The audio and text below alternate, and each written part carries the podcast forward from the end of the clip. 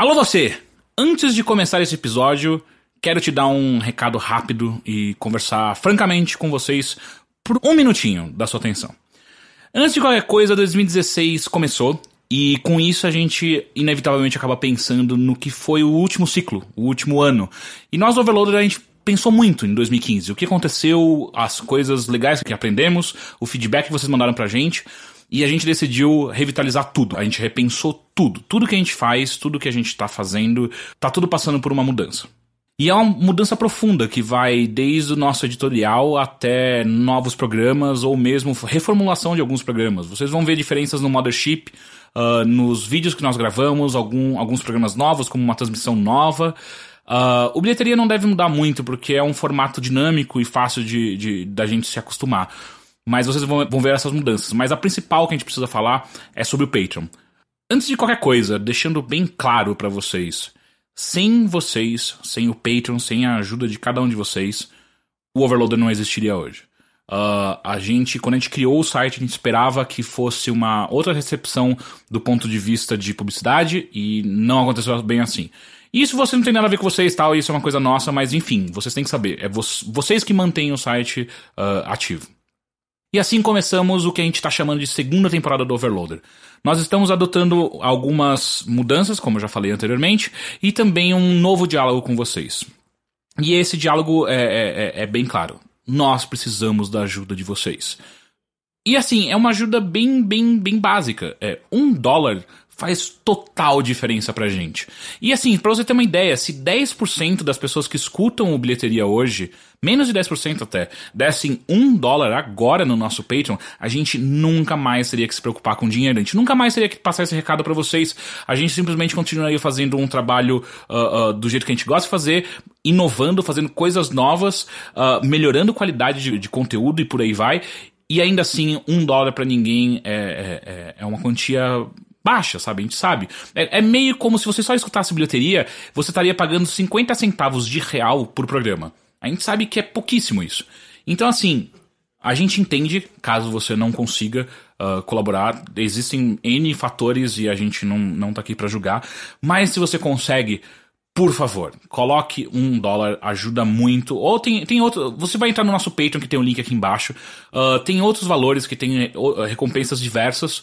E você vê o que você acha mais interessante. Mas um dólar pra gente já é a coisa mais legal do mundo. E existem pessoas que não têm cartão de crédito internacional e isso pode ser um problema. Então, para isso, a gente também colocou um sistema de PagSeguro, que é uma doação direta que você faz pra gente. O problema é que o PagSeguro ele não conversa com o sistema do Patreon. E a gente não consegue fazer nem a conversão das, da, das recompensas do Patreon, tampouco colocar você no sistema para você receber as, a, as mesmas coisas do Patreon. Então a colaboração via PagSeguro é uma doação direta, é, ela é a parte, mas funciona para quem uh, não tem cartão internacional e quer ajudar dessa forma. Tá tudo ali em cima na, na, na, barra do Overloader, se você entrar no overloader.com.br, ali em cima tem o link no último canto direito do menu, lá em cima tem um Contribua. E ali tem o Patreon e o nosso, e o nosso PagSeguro. Então assim, nós agradecemos, 2015 foi incrível. É, vocês ajudaram a gente não só financeiramente, mas dando feedback e espalhando nosso conteúdo. Isso foi realmente, realmente muito incrível. Agradecemos imensamente. E se você puder colaborar, é ainda mais incrível. É demais porque isso só vai garantir é, é, mais periodicidade, mais qualidade e a gente garante que o Overloader continua sendo essa coisa que a gente criou em 2014 e 2016 a gente quer deixar ele ainda melhor. Muito, muito obrigado e a gente promete que esses recados, se eles não acabarem de fato, eles serão cada vez mais concisos, mas a gente precisa lembrar vocês que a gente precisa da ajuda, ok? Muito obrigado e fique agora com o episódio de bilheteria.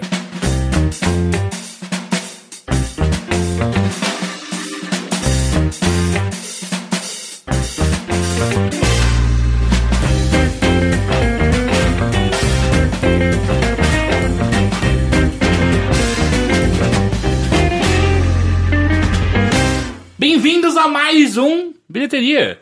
Este finalmente dando entrada a 2016. Pois é. Acho que é a quarta vez que a gente tá falando sobre Bem-vindo a 2016. Ah, mas a gente tem que falar em todas as mídias é. possíveis, né? Daqui a pouco a gente manda Não, uma carta eu... falando Bem-vindo a 2016. Eu entendo o motivo, é só meio engraçado. Já é dia 15 e a gente já falou do Bem-vindo a 2016 em todas as situações possíveis. Vai que alguém não sabia. Vai que alguém acha que tá em 2015 ainda. Tem gente assinando cheque ainda.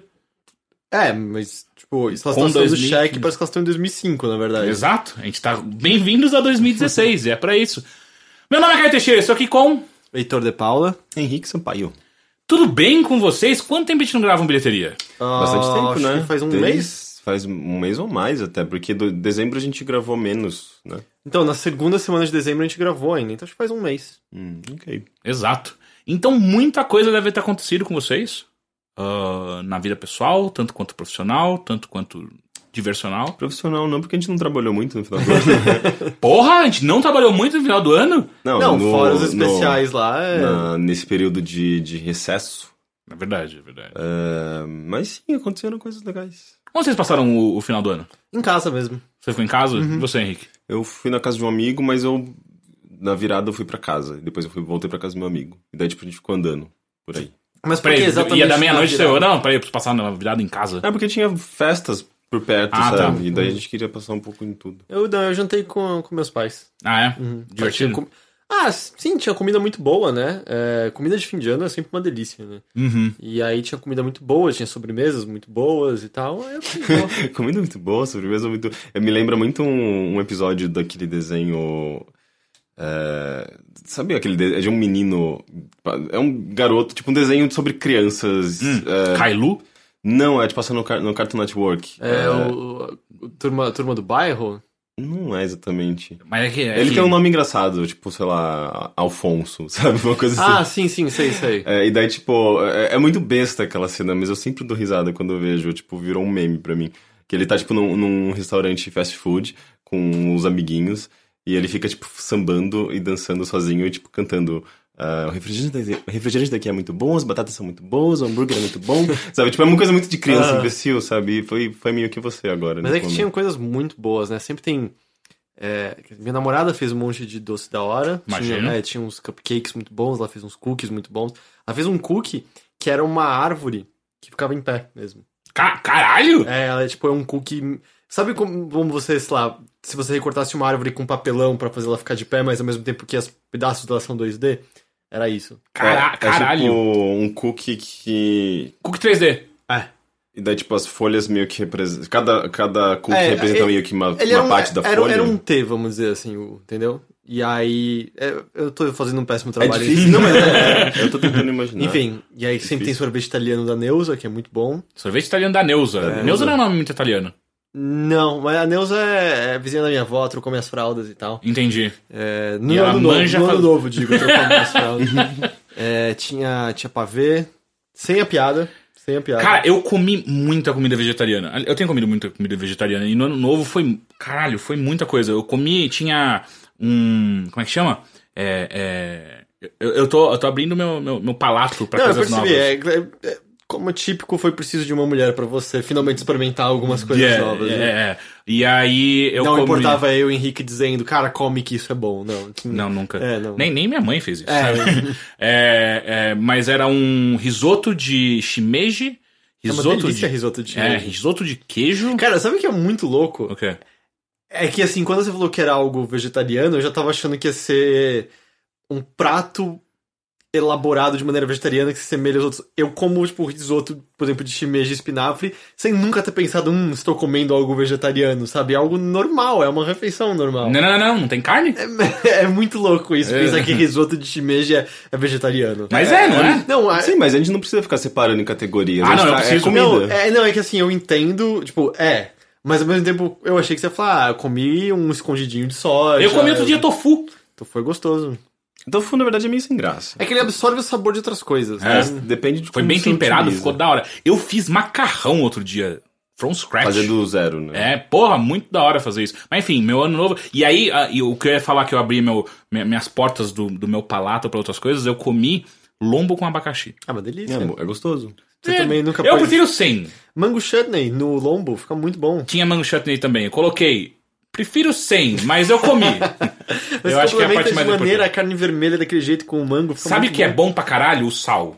O sal puro do, do lombo é incrível. Mas agora que você tá abrindo os seus horizontes, experimenta é, risoto de gorgonzola Hum. com pera. É Tá. muito bom. Sim, Outro dia- eu, eu já fiz até. É uma delícia. é Outro dia eu tava. É, a gente tava cozinhando e tal, e aí a Gabi pegou e colocou um pedaço de, de gorgonzola dentro de damasco e só enfiou na minha boca. Aquilo é bom. É uma delícia. Sim. Aquilo, Essa- é, aquilo é realmente. Aquilo é realmente Ah, incrível. você quer uma salada pra acompanhar, assim, esses outros que é muito boa? Não quer? Uma salada, já falei pra Não, você. não quero salada. Rúcula, manga e gorgonzola juntos. Puta que pariu. Na verdade, bom. eu acho que o, É muito o São que três mais- coisas muito estranhas É juntos. muito bom. O que mais combina com damasco é brie. Fica uma É, delícia. fica muito gostoso. Hum, Qualquer ser. doce sim. com brie e damasco fica muito bom. É tanto que brie com geleia é uma delícia também. Ah, sim, sim. Brie com geleia, geleia de pimenta. Também, mas Também. também, pode ser de, sei lá, frutas vermelhas, amora. Nossa, teve muito uma bem. época que eu tava obcecado por hambúrguer com, com molho de. Tipo, uma geleia de pimenta, na verdade. Que é Sim. docinho e só que é, Só que é é- é apimentado. Né? E eu acho que eu peguei. eu Não sei, eu comi em algum lugar e eu comecei a fazer em casa, sabe? Era uma delícia. Eu precisava, preciso fazer É, isso. de ah, o meu almoço de hoje foi um hambúrguer caseiro que eu fiz. Hum. Você Com- fez? Sim. Saiu bem? Sim. Boa, garoto. É, mas hambúrguer é prático, muito né? fácil, é fácil né? e é Não tinha tipo. muito onde errar. É, eu, nesse dia eu fiz um quilo de hambúrguer. Tava, tipo, sobrando hambúrguer. É, eu comi era hambúrguer com brie, com geleia de amora e um pouquinho de rúcula. Ficou muito bom. Eu comi hambúrguer hoje também. Foi um hambúrguer afro-americano. É, é gostoso também. É bom pra É menos caralho. elaborado, mas é gostoso. Como assim menos elaborado? Você tem que empanar a porra toda? É, empanar é foda. É, mas ainda assim é menos elaborado. Digo, saborosamente, assim. Vá merda. Não, Tava mó bom. não, eu não duvido. Enfim, é... o que eu quero saber de vocês é o que vocês assistiram, viram, fizeram esse final de ano. Ah, Eu, eu vou escolher uma coisa. Posso? Exato, então, foi o que eu fiz também. eu fiz muita Eu fiz uma lista gigante e eu vou ticando nos próximos Eu- bilheterias, porque eu, assisti tenho- muita É coisa. é que eu vi muitas coisas legais, mas é, até acho que um mês de coisas assistidas é muita coisa pra um podcast. Eu só. posso propor uma, que eu sei que os três fizeram, e... Hum. Sim, sim, sim, sim, eu acho que a gente tem que falar pelo menos rapidamente. Ok. Hum, Star Wars, É, The eu Force. Awakens. que É, estava chegando. que você ia querer falar. Que- Vamos lá, primeiro. Henrique, o que você achou? eu não gosto, mas nem desgosto, entende? Sabe, né? talvez eu até Elabora veja, um pouquinho. Inclusive, talvez eu até assista agora no IMAX, que eu não vi no IMAX ainda. Você acha que vai mudar a sua percepção do filme Não, assistindo não, IMAX? não, Não, é porque né? eu, eu, eu- Tá. a parte que, que eu gosto talvez esteja mais nessa parte da produção audiovisual, que eu achei Uhum. bonito o filme e eu queria ver no IMAX. É, mas eu não gosto do roteiro desse filme, eu acho fraco, não- eu não gosto dos personagens. Aí que tá, eu, eu não sou fã de Star Wars, eu Uhum. não sei se o quanto é, o fato de eu não ser, ser fã do Star Wars implica na minha opinião de Star Wars. Mas eu acho que, na verdade, todo filme bom, ele é autossuficiente, independente É, de você, seu gosto, da sua, seu né? conhecimento em relação àquela série, você deveria... É, o fato de gostar não tem nada a ver com se você é fã ou não. Sim. Mas o, o fato de você ser fã ajuda a te absorver, a absorver mais coisas do Sim. filme. Né? É, eu achei engraçado assim, tipo, ah, eu gosto de algumas coisas, mas ah, O que, que você não gostou? eu, eu assisti o episódio 3? Hum. Não, 4. Ah, tá. Eu assisti, assisti o episódio 4 um pouco antes de assistir. Eu também, o, o não novo. sei porque eu fiz isso. Eu eu, achei um remake, sabe? Tipo, é quase que uma releitura do primeiro filme pra uma nova geração. É, os mesmos temas estão lá, as mesmas dualidades. Mas as- isso é, os- é Star Wars, essas dualidades são Star Wars, sabe? É, e ok que é, tipo, é a jornada do herói básica, assim. Sim. É, você pode comparar com qualquer outro filme épico, assim, é basicamente a mesma Ou coisa. mesmo com o Star Wars original. é. Eles quiseram reproduzir a jornada do herói. Nesses dias eu até... até eu, eu, eu, eh, compartilhei um, um, sei lá, tipo, uma imagem muito simplesinha. Alguém fez essa montagem. Na verdade, eu acho que tava no Reddit originalmente. Hum. Mas eh, eh, eles estavam fazendo uma comparação entre Star Wars, Harry Potter e dos Senhor dos Anéis? Anéis. A estrutura é exatamente a mesma. Ah, sim? é, é muito parecido. Assim, o, o- papel de cada personagem, os arquétipos são os Uhum. mesmos. É, mas enfim, não é, não é por isso que eu não, não gostei, até porque eu gosto de Harry Potter e Senhor dos Anéis. E jornada do herói. Ela- ela cumpre bem, usada, é, ela, ela é legal funciona, até hoje. Sim. É, mas ó, tem coisas ali que eu, que eu me incomodo um pouco. É, tipo, os vilões desse filme são super caricatos, assim, tipo, pra mim é vilão de desenho animado. Eles não são muito desenvolvidos a ponto de você encontrar boas razões pra eles serem vilões. Eles, eles são simplesmente maus. Eu posso, eu posso já discordar do Rico? eu Claro, guardo pra claro. minha vez. Não, não, vai Vai lá. lá. Ah, Fazer um diálogo é melhor. eu, eu discordo. Eu acho que, assim, boa parte dos vilões ah, são estão lá pelo mais visual, do tipo a Fasma. A Fasma é só um visual. Acho que ela, ela não, ela tem duas falas. É, eu acho que ela inteiro. deve aparecer mais nos outros. Não, e tal. assim, Ah, mas o outro, como é? Hux? É isso Hux. Eu acho que assim. De fato, ele não tem muito aprofundamento, mas como general do mal, eu acho que ele cumpre o papel de- dele. Mas eu discordo da sua afirmação quando você disse sobre o, o Kylo Ren, assim, pra mim, Kylo Ren é o personagem desse filme, assim. Eu acho que... Ele é o único que tem profundidade real ali, né? Exato, eu Ele acho já tá que- construído, ele vai eu, ser e eu mostrado, acho né? que ele aparece de man... Você acha que você sabe exatamente o que ele vai ser, e eu acho que a subversão do que você espera que ele seja foi o que me fez ah, gostar bastante dele. Eu acho que é, é um vilão extremamente interessante, assim, eu tenho muita curiosidade de ver o que vão fazer com ele, assim. Pra mim, ele é o- personagem desse filme. Ah, assim. eu, eu entendo mais pela parte final, assim, daí envolve spoilers. A gente não quer dar spoilers, eu acho. Mas ah, ali, ele, ele- eu acho que o filme consegue mostrar uma profundidade, sabe? Tipo, que torna ele um personagem interessante. Mas eu não sei se foi suficiente pra mim, sabe? Eu achei meio. Ok, mais um lunático perturbado, sabe? Tipo, alguma coisa do tipo. É, tá, eu não, eu não achei que ele é só isso, assim, eu acho que. Eu não sei o quanto eu quero dizer, sabe? Mas. Hum. Eu não acho que ele é só um lunático, mas o fato dele não ser o arquétipo de vilão, dele não ser. dele de repente se tornar muito menos ameaçador do que ele parece ser inicialmente, e, e então fugir completamente do, do caminho que o Darth Vader segue, porque eu lembro até a gente discutindo antes do filme sair, eu falava, pô, parece que eles estão só querendo criar um Darth Vader novo. E eu acho que eles estão, na verdade, querendo criar algo diametralmente oposto, quase. Isso eu acho que foi uma, uma surpresa muito agradável. Eu até entendo, porque algumas pessoas estão falando que ele é bundão, chorão. Ah, eu só acho que se você tá reclamando disso, me parece que é justamente perder o ponto do que ele é, e, ou talvez seja justamente reclamar do que eu mais gostei nele, assim. Ah, eu, eu, eu concordo, eu acho que assim, não tem nenhum personagem que tá desenvolvido nesse filme. É, só que eu acho que existe desenvolvimento limitado que faz sentido, assim. Eu tenho o suficiente que eu quero do Kylo Ren nesse filme e gostaria de ver melhor desenvolvido nos outros. Ah, eu, por exemplo, acho que um, dos maiores problemas é, tipo, a Rey não tem nenhum esboço de personagem nesse filme. É. Eles vão, talvez, desenvolver nos outros. Eu- Eu... acho que é uma falha eu não consegui nem traçar algo sobre ela tendo visto um filme inteiro no É qual ela engraçado, né? Tipo, a, Rey é, ela é uma personagem criada pra ser gostada, automaticamente gostada, porque ela é. Ela faz tudo certo. Ela, ela é super poderosa, ela tem capacidade, ela é carismática, ela tem habilidades. Mas de repente você. Se, quando você percebe que ela nunca erra e ela, ela é perfeita, ela é mais do que perfeita, porque ela é melhor que todos os outros combinados, porque ela tem capacidades que ninguém ali consegue, tipo, te- do nada aprende a pilotar uma nave, do nada como, conversa com não sei quem, sabe? Tipo, meio, uou, Eu- o eu- que aconteceu? Talvez isso se, se explique no segundo Sim, eu filme. tenho bastante É, certeza que a gente- boa parte das habilidades vão, estão latentes e vão ser Sim. explicadas depois, mas eu, eu Mas não ao mesmo tempo, de você é, que... o filme é basicamente, parece que é sobre isso, sabe? A personagem é sobre isso, ela so- é mais sobre as habilidades dela do que é sobre a Não, personalidade e, dela. e eu acho que assim, alguém pode ser hiper capaz sem que isso entre no caminho de ser um personagem. Assim. Ela, ela até tem algo que, com algum esforço, você esboça como defeito, que talvez seja a ingenuidade dela. Que, Uhum. é, mas eu, eu, eu acho que ela tem a profundidade de uma folha de papel, assim. E deixar claro, eu acho legal pra cacete que haja uma protagonista feminina, ela não precisa da ajuda de ninguém, ela não cai em nenhum trope como uh, Sim, Donzela em. Perigo Não, é isso é, pra mim, é, É o que eu mais gosto nesse filme. Eu sabe? acho tipo, que o- ela não é um personagem só. Sim, ah, o próprio fato dela e do, do, do Finn serem, tipo, os principais, eu acho isso muito legal, sabe? É, É, então- é importante, e- representatividade, e eu ainda acho- mais em Star Wars, sabe? E Que é uma um coisa não exclui a outra, assim, é, eu adoro que isso esteja acontecendo, eu não acho que a Rey seja uma boa personagem, assim, eu acho que Uhum. não houve...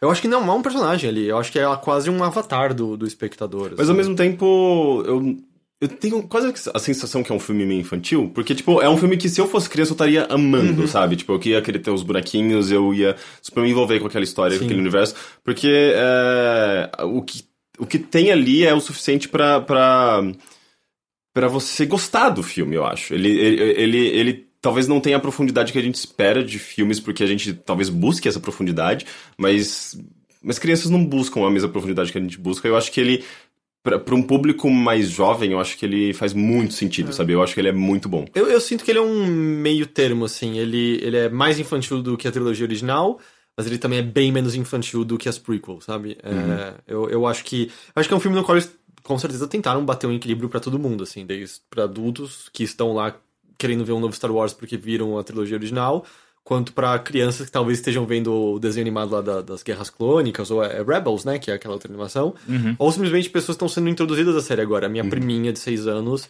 ah, começou a ver Star Wars agora, e foi incrível ter uma conversa com alguém, ela terminou de ver o Império Contra-Ataque, Você viu esse negócio que Darth Vader é pai do Luke? é, e, então, tipo, eu acho que nesse sentido, é, eu acho que pra quem é mais novo, deve ser um filme muito, muito foda. assim. Mas o que você achou do filme em si? Um resumão. Ah, eu achei ok. Achou É, ok? Eu achei ok. Eu, Eu, também acho ok. eu acho que ele é divertido, é, mas eu concordo com o Rick. Eu acho o roteiro fraco pra cacete. Eu acho que alguns personagens são problemáticos. Eu acho que é, me desagradou a quantidade de coincidências que você tem na, na Sim, primeira. sim. Especialmente na primeira metade, eu diria. E claro, dá pra você explicar, ah, foi a força que guiou todo mundo. É, mas, Mas a força é o Deus Ex É, Machina. é, É, o Deus é, Ex é. Máquina constante É, do filme é. inteiro. Ah, eu, eu acho que assim, é, talvez o que mais tenha me incomodado é que eu achei um filme bastante covarde.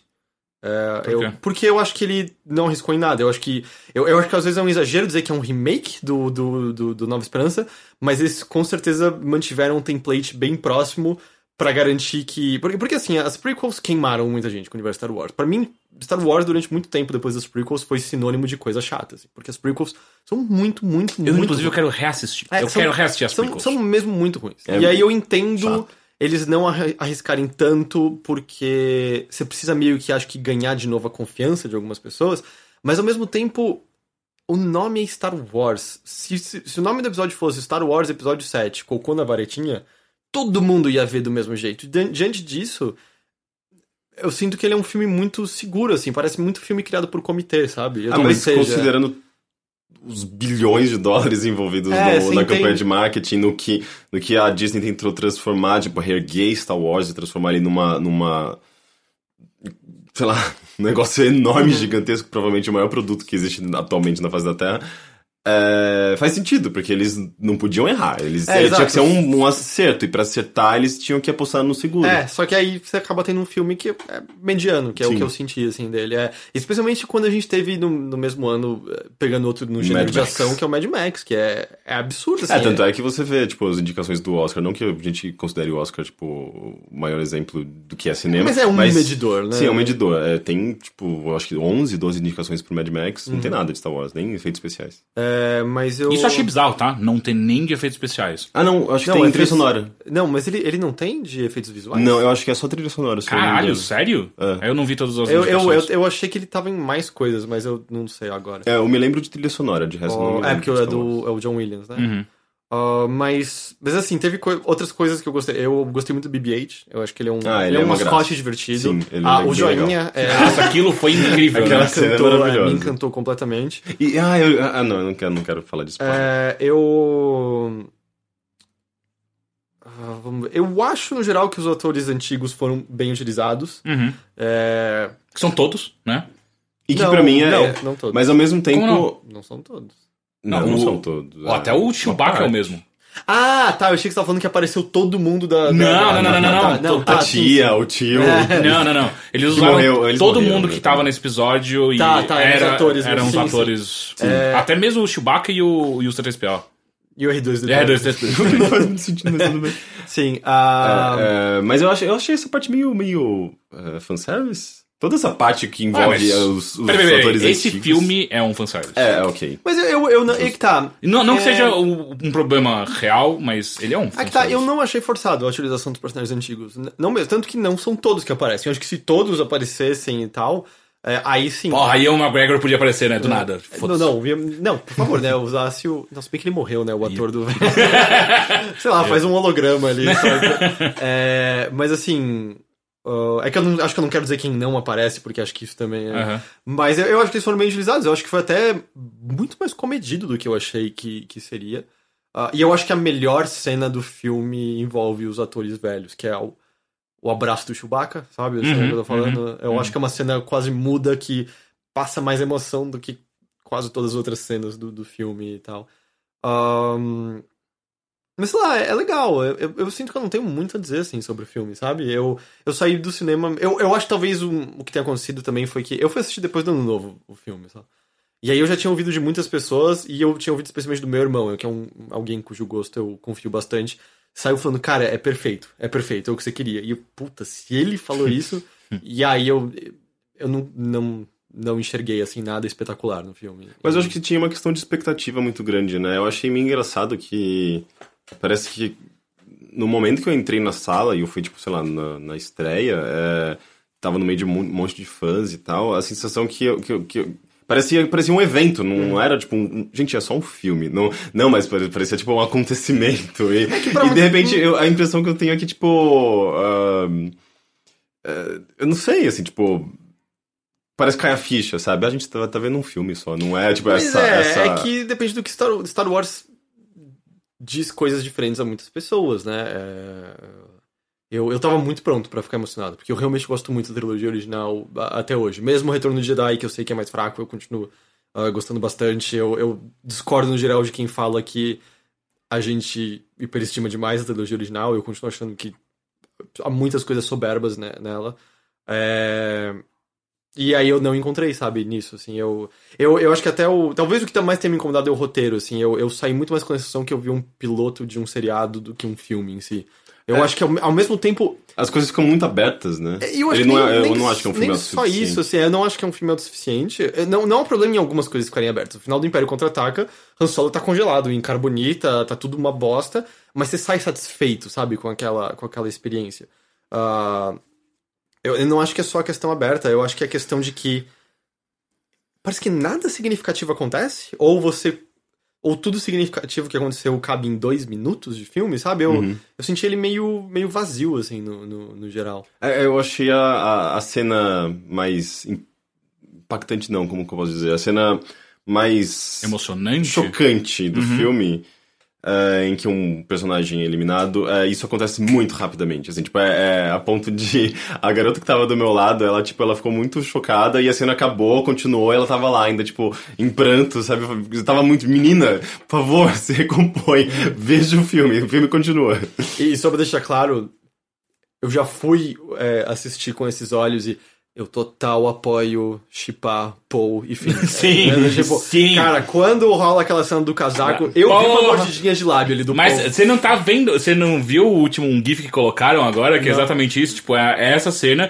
E, e é o filme, eles não, não é nenhum corte nem nada, só rola uma câmera lenta, que daí, tipo, E quando rola ele, uma mordidinha? ele bate assim no, no fim, tipo, não, tá ótimo você, ele dá uma É, mordida. não, tipo, e aí, sério, isso, e o. GIF, é o GIF com som, né? E aí é. é rola, pau. Não, Eu é, é, assim. é, seria legal até se mais pra frente eles deixassem só claro que o Paul é gay, eu não sei quanto ao fim, mas. Porra, eu chipo, assim, porque essa mordidinha de lábio na hora devorando o fim com os olhos ali, tipo. Vou deixar, tipo, em aberto, né? Meio que dar essa su- sugestão, assim como, sei lá, Adventure Time dá sugestões Uhum. de relacionamentos gay. E, e também, por exemplo, o Paul Balemol aparece no filme, né? Então Uhum. não deu tempo de fazer quase nada com ele ainda. É. Só pra saber o que eu achei, é, foi engraçado porque, um, eu não gosto de Star Wars. Não é não gostar, tipo, eu não ligo muito pra Star Wars. Eu assisti o, o Império Contra-Ataca, o 4, né? Sim. Não, não, o Império Contra-Ataque é o 5, 4 é a Nova Esperança. Isso, 4, Nova Esperança. Eu, eu, eu achei um filme bem mediano pra ruim. De novo, tipo, é, é o mesmo olhar que eu tive quando assisti a primeira vez. Ah, é, eu realmente. eu- teve uma hora que eu me peguei olhando no celular, sabe? Tipo, que eu tava só de saco cheio que tava rolando ali. Ah, e aí eu fui assistir isso. E eu, eu também fui assistir de uma maneira estranha, porque. Um, vestido. é, um amigo meu, ele, ele fez, faz parte de um grupo, de uma galera aí que tal, que fechou uma sala de cinema pra assistir só em galera. E aí era obrigatório ir fantasiado. Eu, puta que pariu. Mas é de graça o ingresso, então eu vou. E aí eu fui de Han Solo, porque era a coisa mais fácil que eu tinha pra fazer. E é uma roupa que dá pra usar meio que no dia a dia, assim. Ah, eu cortei a camiseta, né? Então acho que eu não vou mais usar ela. Ah, tá. É, Mas foi engraçado, porque daí estou eu, que é um cara de. "Ah, eu não ligo muito pra esse filme, cercado absolutamente por pessoas literalmente vestidas de Jedi e tinha uma menina que tava vestida de X-Wing. Legal. eu achei da hora. Ela tinha que ficar com os braços É, abertos. tinha uma criança que tava de, de Jawa, que eu achei muito fofinho, sabe? Quem é Jawa? Jabba. Ah, é, não, Jawa é os bichinhos É. de olhos brilhantes que você gosta. Do Ah, sim, vermelho. É, que eles é. falam... E ficou perfeito, tipo, uma fantasia bonita de verdade, sabe? Enfim, e, e aí, tipo, eu, eu me sentindo meio ridículo o tempo inteiro, porque eu, eu, eu não gosto de, de me fantasiar, não, não vejo muito sentido nisso. E aí, mas enfim, foi assistir o filme. Eu saí impressionado. E aí eu não sei o, o, o quanto de dessa atmosfera que eu tava, de pessoas batendo palma e torcendo. E depois eu fui perguntar pra algumas pessoas, a maioria era a terceira ou quarta vez que estavam assistindo aquele filme. Mas é, eu, eu, eu só tenho, claro, vamos dizer, anedotas em relação a isso, mas eu conheço muitas pessoas, né, que foram assistir duas, três vezes e existem tanto pessoas que falaram, não, vi três vezes e continuam achando animal, quanto pessoas com quem eu conversei e falaram, É, eu tava muito animado a primeira vez, eu fui ver a segunda e acho que não é tudo isso. assim. Eu, eu sinto que é um filme. Daqui a seis meses a gente vai ter a opinião mais verdadeira sobre ele. Uhum. Ah, eu, eu De- senti um pouco de mixed feelings, assim, das pessoas. Eu tenho É. alguns amigos que são bastante fãs. Eu acho que todo a maior parte continuar- gosta muito, mas uma boa parte das pessoas com quem eu conversei não gostaram tanto. É, eu acho que assim, vão continuar gostando. Não é um filme ruim, é um filme Sim. legal. Mas eu acho que em breve acho que vai haver um consenso de que não é tão incrível assim. É, uma coisa que eu senti é, se eu tivesse sido apresentado a franquia Star Wars nesse filme, eu seria fã de Star Wars. Ah, é. É, muito provável. Porque todos os outros anteriores a esse, pelo menos eu assisti, eu lembro muito da trilo- trilogia nova, né? E a original assistiu a quatro, eu preciso assistir os outros agora. Ah, mas é tudo tipo, ah, ok, é um filme de ação e às vezes É aventura, aventura é. Do George Lucas. É E muito aí, tipo Indiana Jones também. É, tem muito E nesse eu achei. Eu, eu, eu enxergo todo o template, pra mim, é, é- é- eu tô muito mais próximo do Rick, tipo, parece- me parece muito um remake do, do episódio 4, muito assim, às vezes até exageradamente. ah, e. Mas só que pra mim você viu, sabe? Tipo, a nova roupagem, os novos personagens e até mesmo a possibilidade de uma. Do vilão ter, ser, ser diferente do que. completamente diferente do que é o, o Darth Vader, pra mim já é tipo, uou, da, da hora isso aí, isso aí funcionou. Só- eu só não gostei mesmo da- do, do fato da Estrela da Morte ser só agora uma estrela- estrelona de- da morte, né? É isso aí, até isso, né? Tipo, É. tem uma nova estrela, é tipo a quinta estrela da morte. Terceira, ok? A terceira. E assim, é- e eles falam, inclusive, no filme, essa aqui só é grande agora. E é de porra, sério? Tipo, é... é- a única diferença. Ela só é grande, é o mesmo sistema. Não, não, ela. Não, ela faz. Ela só coisas- puxa o sol agora. Não, não, não, peraí, peraí. Ela faz coisas muito piores que a original. Ah, só é um, um sistema inteiro. É. É, só, ela só aumentou o poder dela. Não é, não que- é uma arma diferente. É, mas Tinha que ser uma arma é- não, diferente, pera, caralho. pera, pera, é uma arma que ao invés de explodir planeta, ela Mas, fatia é, os mas é a planetas. mesma coisa que pegar uma pistola, uma metralhadora e falar, é a mesma coisa, né? Uma só atirar mais. É, mas atirar mais é muita diferença. É, mas é a mesma coisa. Não! É, é, se você comparasse uma pistola com uma bazuca, você vai, ah, sim, isso é bem diferente. Cara, eu diria só assim: se eu tenho que tomar um tiro, um tiro de uma pistola, uma rajada de metralhadora, eu prefiro a minha sorte com o tiro de pistola, não com É? a metralhadora. Ó, o 50 Cent se Eu deu bem nessa, provavelmente né? morrer nas duas, mas ainda assim, uma bala Eu só. prefiro tentar com a Blaster, que com certeza não vai acertar em mim, vai acertar a parede. até. Ah, mas enfim, é, é- é- eu, eu, eu achei um, um filme muito divertido. Eu, eu, eu, eu quero muito assistir os outros. É, eu, eu, eu. Claro, eu quero ver os outros. Eu só não sei o que esperar realmente do, Ro- do Rogue One. Eu acho que eu tenho muito receio, porque eu acho que eu- esses spin-offs. Porque o Rogue One é baseado no Han Solo, né? Tem Aham. atrás. E agora saiu um rumor até que talvez o Darth Vader apareça. Ué. É, eu acho que esses spin-offs são a chance perfeita de estragar Cagar. todos os personagens. E você viu, é, eu vi a, cota- a cotação de quais atores estão pra fazer, e nenhum deles tem qualquer coisa parecida com É, o Harrison eu, eu Ford. Não, eu, eu não gosto. Tipo, eu acho que spin-offs são um momento tão interessante pra você visitar personagens completamente alternativos. Uhum. E, tipo, ver a infância do. Sei lá, infância, adolescência, a juventude do Han Solo. Cara, me parece. Me parece, tipo, a receita perfeita pra você cagar o personagem completamente. Assim, eu, não gosto dessa Pra ideia. fazer e logo em seguida falar, não, não é canônico. É, exato. É, não é canônico, relaxa, gente.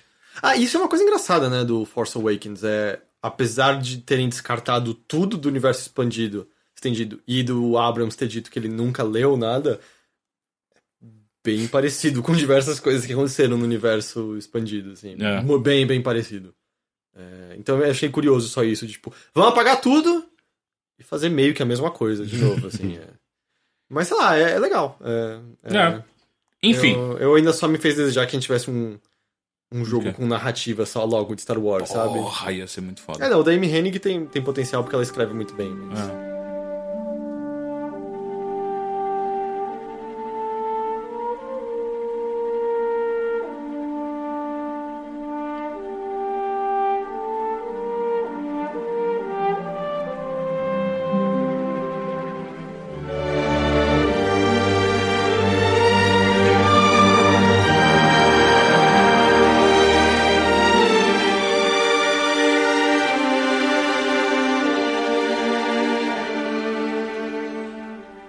Enfim, Henrique, Oi, tirando Force Awakens, me fala uma coisa que você assistiu, escutou Eu- ou leu.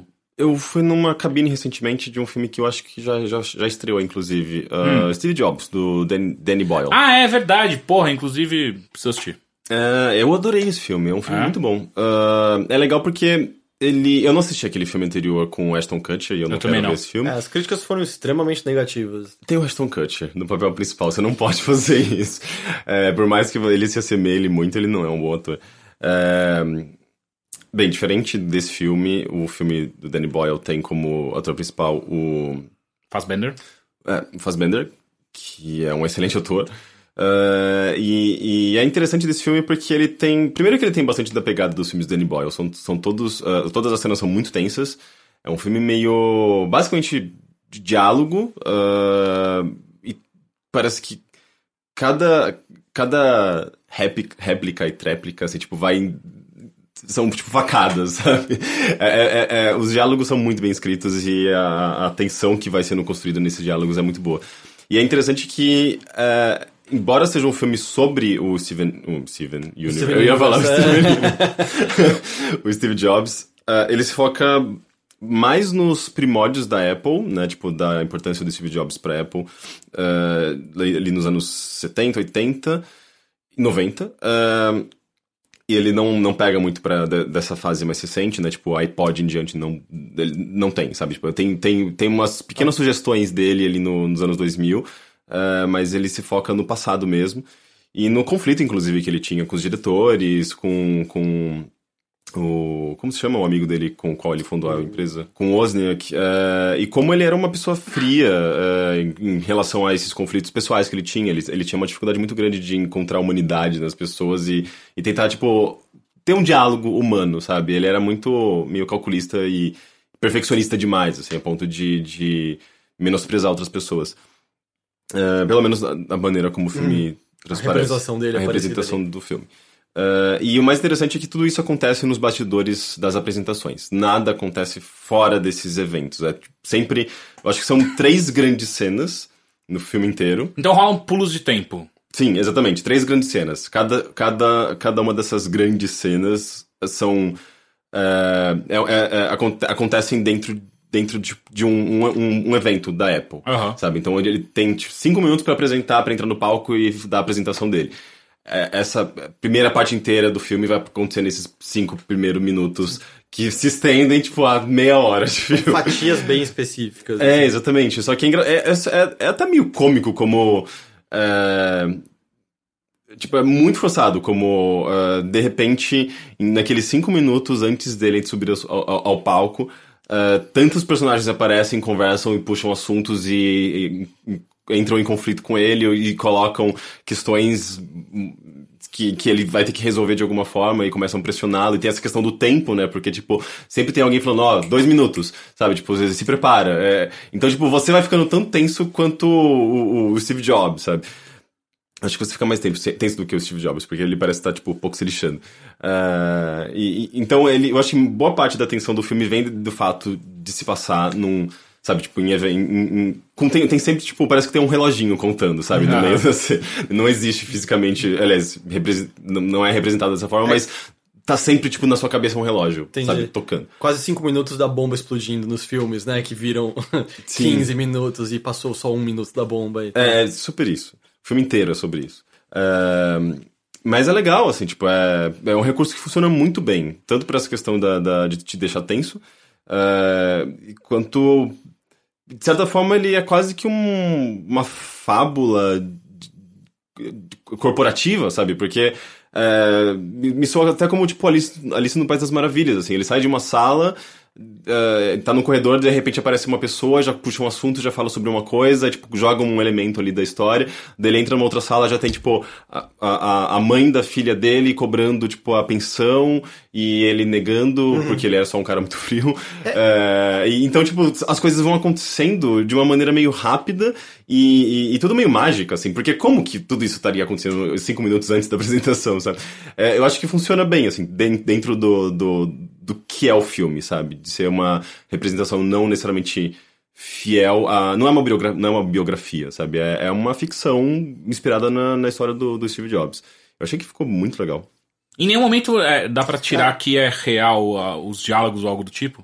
Isso eu não sei. Eu não cheguei a, a pesquisar. Ah, obviamente, os personagens que estão inseridos, inseridos ali, eles são, acho que, replicados, né? Tipo, eles são inspirados nos personagens que fizeram parte da vida do, do Steve Eu acho Jobs. que alguns nomes são os nomes mesmo, assim, são as pessoas que Assim, é, o Wozniak. A é, secretária lá, que é a Kate Winslet, né? que ela é ótima, nossa, eu, adorei a Kate, Kate Winslet nesse, papel. É, Eu só ia falar que você tava falando da estrutura do corredor, tava, peguei aqui pra pesquisar o nome, que é o roteiro do Aaron Sorkin. Que é bem, tipo, West Wing, né? Conver- Conversas em corredores, é bem o estilo dele, né? o Então, que, que mais o que ele fez? eu sei Ah, que ele ganhou. West Wing, ele fez o quiser. Newsroom. se quiser abrir a janela, Rick, eu agradeceria. Eu acho que inclusive ele ganhou no Globo de Ouro como melhor Ah, eu não roteirista. vi. Eu não vi Globo de Eu, Ouro. eu tenho quase não certeza sei. que isso aconteceu. Ahn, mas eu achei que é um filme muito, muito bom, assim, em termos de interpretação, o roteiro, a trilha sonora é muito foda, sabe? Tipo, eu não sei exatamente quem, quem compôs, mas ela tem aquela coisa de... É é uma trilha sonora que funciona muito bem com os diálogos, com- pra, que vai, vai ah, aumentando esse clima de tensão. E... não sei, tipo... Te deixa sempre meio aflito de algo, por alguma, alguma razão, sabe? Tipo, ah, é- como se tivesse, sei lá, tipo, uma, uma faca passando numa, numa navalha, sabe? Tipo, é meio. É, uma, uma, uma navalha. Não. Uma faca passando na navalha não vai acontecer Não vai acontecer nada. Faca passando manteiga. Não. Uma Eu navalha na carne. Navalha na carne é um filme. eu- Fica só a associação da. da Navalha na carne. Da navalha. Sem, sem, sem nada. Mas, onde, mas se ela passar no ar, não dá função É. nenhuma. Eu não sei, a trilha sonora me soa como navalha de alguma coisa, sabe? Tipo, você, Me soa como sabe, navalhas. Quando você te- tá, tá, tá, tá tentando a- afiar a faca, sabe? Tipo, tem aquele, aquele tipo Ah, de som, aquela sensação, aquela textura, não sei, tipo, tem alguma coisa disso na trilha sonora. Ahn, enfim, eu gostei bastante desse filme. Que bom. Eu quero assistir. Ele já estreou? Eu acho que já. é, eu não, não me lembro da data, mas eu, eu acho que sim. Eu- tanto é que eu, eu, eu assisti, fiz, a- fui, fui na cabine e eu acho que uns dois ou três dias depois entrou em cartaz. Ah, tá. Então já, já foi.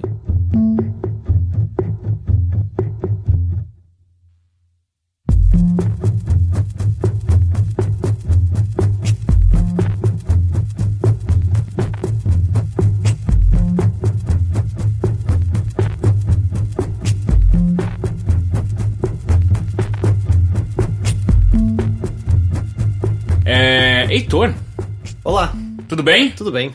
Me fala. Pô, eu vi muitas coisas, tô pensando acho que as coisas mais interessantes e importantes, assim, é...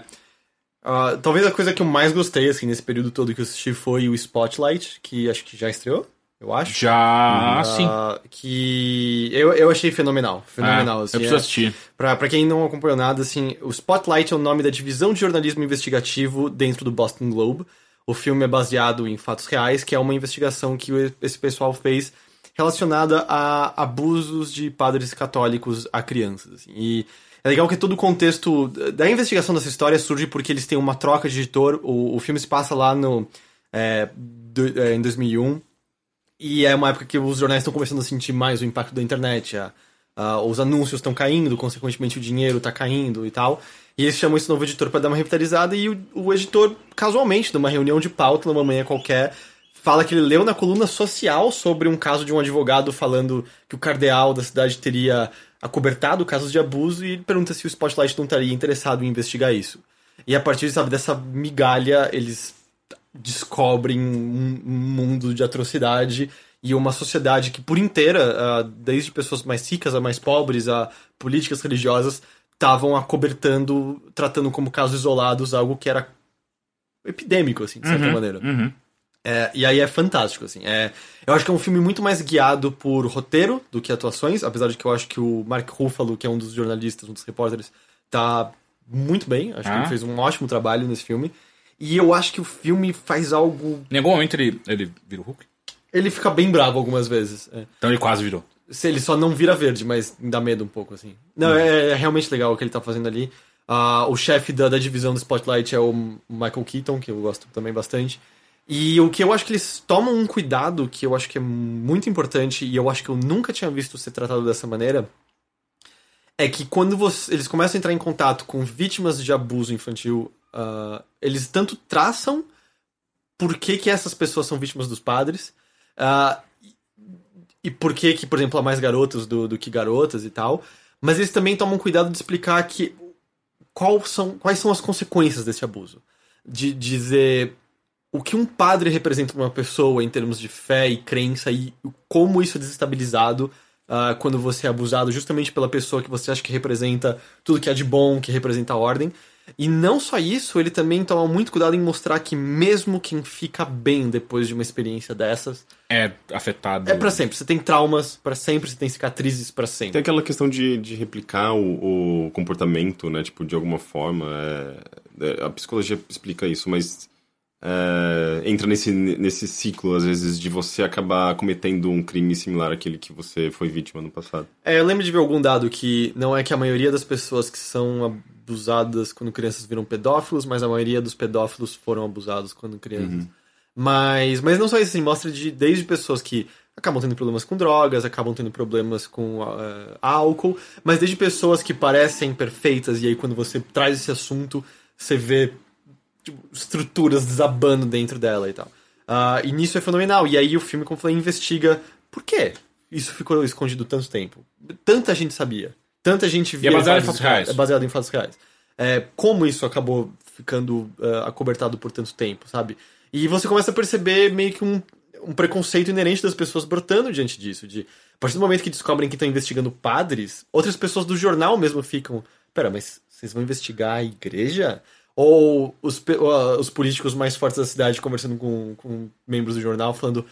O novo editor de vocês é judeu, não é? Sabe, começam a tentar achar uma, uma causa pra estar investigando isso porque é inadmissível que se mexa a constituição da igreja pra eles, assim. É, isso é muito legal, mas o que eu acho que eles fazem igualmente de importante é não transformar o jornal e os jornalistas em heróis. É, é também questionar onde vocês estavam esse tempo todo. Por que só agora vocês estão olhando isso quando isso está acontecendo há décadas? É, on- por que vocês só agora foram olhar e deixaram tantas pessoas sofrerem com isso ah, desde então e tal? E que- questiona isso sobre o jornalismo em si. Mas é, é, um, é um tesão para quem gosta de jornalismo. É, é- é super bem dirigido, é um roteiro muito bom. é- eu adorei, adorei. Assim, é um filme que passa em dois segundos e eu quero assistir de novo, sabe? É, ele É- foi indicado ao Oscar de melhor filme. Ah, é.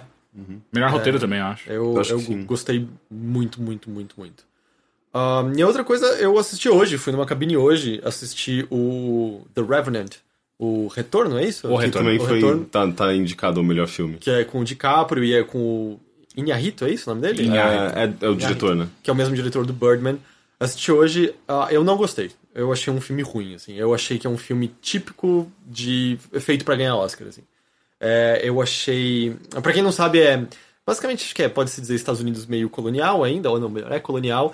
É uma expedição que tá lá pra conseguir peles e pra levar pra pra civilização entre aspas. Quando eles são atacados por uma tribo local, a- o número deles mingua e eles têm que sobreviver a uma travessia de volta pro forte. E o protagonista, o DiCaprio, aca- a DiCaprio, DiCaprio. acaba, é, De cabra. acaba sendo basicamente deixado como morto por eles por conta de um, de um evento que ocorre e ele sai muito ferido e tal. E aí o filme inteiro é meio que a sobrevivência do DiCaprio ah, tentando voltar. É um filme de pra- sobrevivência, mano. É. Sim, é, olha, é quase mudo em diversos aspectos, porque é só o DiCaprio É. fazendo. sobrevivendo às merdas que acontecem com ele. É tipo o, o Náufrago. É, é. é um, um pouco. Náufrago online. É porque que acontece, eu, eu assisti também, ah, e o que acontece é que tem vários momentos onde ah, o, o, o foco muda do, do DiCaprio pra outros Uhum. personagens. Então, esses outros personagens estão conversando e fazendo coisas e tal, então não É, é, Náufrago simplesmente... dava essas puladas pra, pra... Ah, não, mas é bem menos do que... Pro mundo normal. Bem menos. Mas eu acho que o meu problema, assim, eu acho que é um filme extremamente brega. Extremamente brega, assim. Eu acho que ele é meloso. Eu acho que todos os impactos emocionais que ele tenta fazer ou são nulos, ou, ah, que é o pior de tudo, são cômicos de ruins. Eu segurei a gargalhada no cinema pra não atrapalhar outras pessoas, assim. É... é, Eu acho que ele- erra de uma maneira surpreendente, assim. É, é, é- é brega. Eu não vejo uma boa atuação no, no, no Leonardo ali. Eu acho que No ele- Leonardo. é, eu acho que é só atuação exagerada. Eu não, não achei nada convincente. Overacting. É, existem momentos. É assim, de- overacting, tipo, eu, eu gosto muito daqueles gifs, que é tipo uma pessoa desesperada, ela tremendo, assim, a boca tremendo. É muito... É, eu acho que é muito curioso, assim, de. Puta, eu vou dar um exemplo só, sabe? É, o, boa parte do. do pra você entender o, o que o personagem almeja e tal, tá em, em sequências de sonhos. E aí acabam tendo elementos de surrealidade. Thorin. Mais ou menos. E aí tem uma hora que o personagem dele vê uma figura que ele perdeu, que ele amava muito, e aí ele olha pra emocionada, e aí ele está abraçando a pessoa, e aí quando ele se toca, ele na verdade está abraçando uma árvore. É E, óbvio. e, assim, a árvore tem uma, um- é uma simbologia específica dentro do filme, mas na hora que de repente ele pisca e ele tá abraçando uma árvore, eu, eu, tipo, sabe quando você faz. As pessoas não Tem que riram? botar. Não, elas- na verdade eu conversei com quem tava comigo na cabine e todo mundo amou o filme. Ah, o. Aquele filme também é um filme de sobrevivência do Danny Boyle, o. Oh. Com, com o, o- James Franco? James Franco. O Sete- Ah, 147 horas lá? Sim, ele tem, 127 as- horas. ele tem essas coisas também da- das, das alucinações dele, de sonhos, né? Eu não assisti daí, esse daí eu não tive Mas isso foi um É dos exemplos, assim. é- Eu. Todas as vezes que ele tava sendo emocionante era, era tão ruim, mas tão, tão ruim. E, e o filme dura muito mais do que ele precisava durar, acho que ele tem três horas. É, eu acho que eu, eu assisti, eu acho que o principal problema dele pra mim foi a duração. Tipo, Tipo, meu não- não Deus, tem- não- só não- acaba. E aí quando parece que acabou, não, não, tem mais meia hora de filme. Tipo, puta se, se, se o filme é bom e te prende, você nem percebe as três Mas- horas. É, passando, também né? acho. Por exemplo, É. eu assisti Os Oito Odiados, são três horas que parecem cinco minutos. assim, é.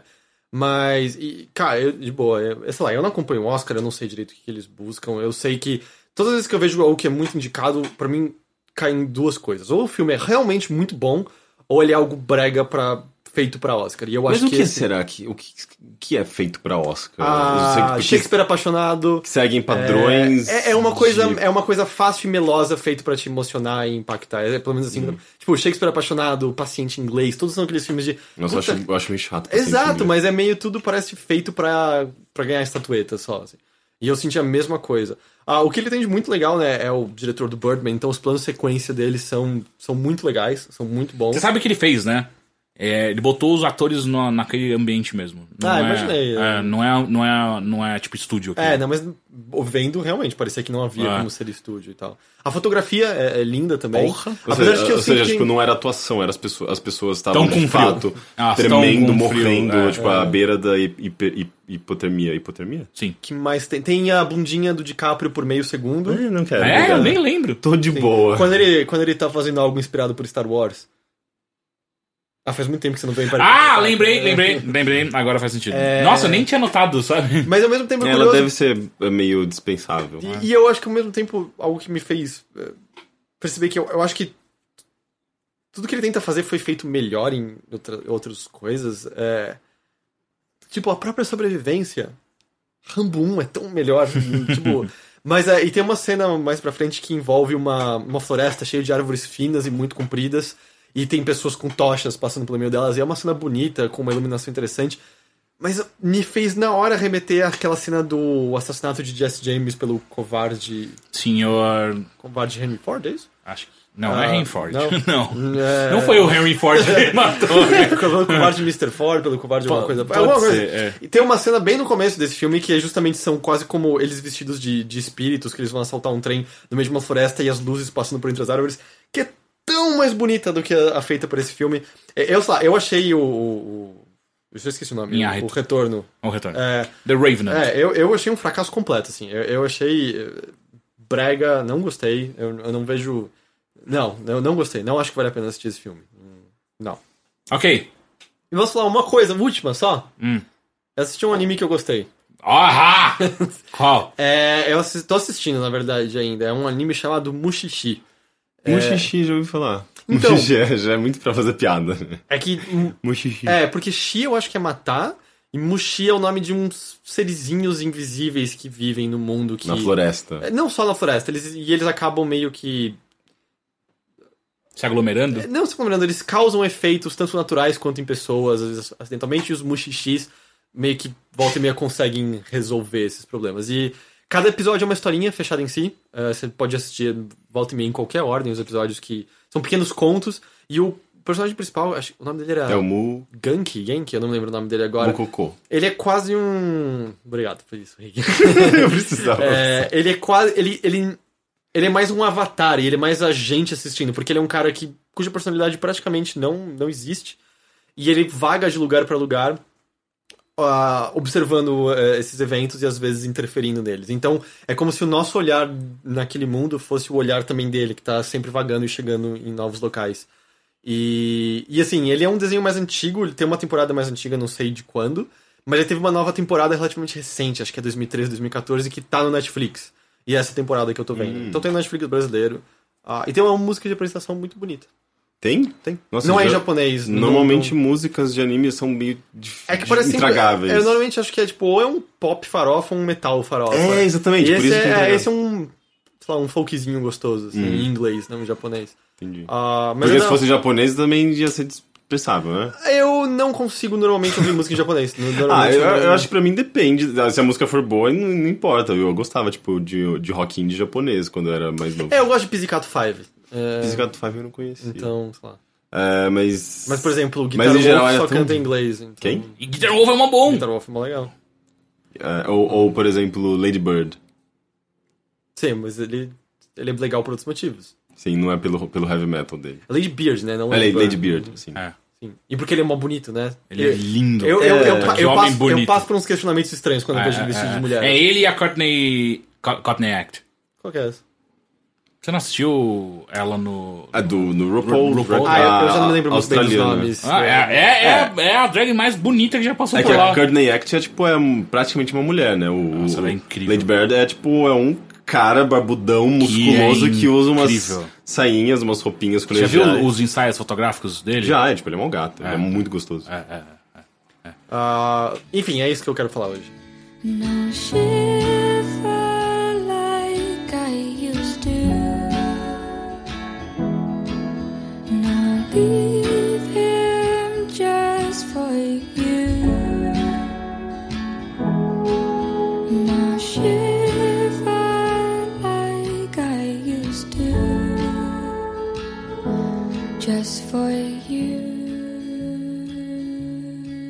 Enfim, eu assisti muita coisa também. Então eu vou pro lado de coisas mais importantes e tal. Eu acho que bom que, é- que você também assistiu aparentemente, então dá pra gente discutir. Ah, Os Oito Odiados. Assisti. Eu gostei. Eu gostei bastante. Eu não quis ver esse filme. Por quê?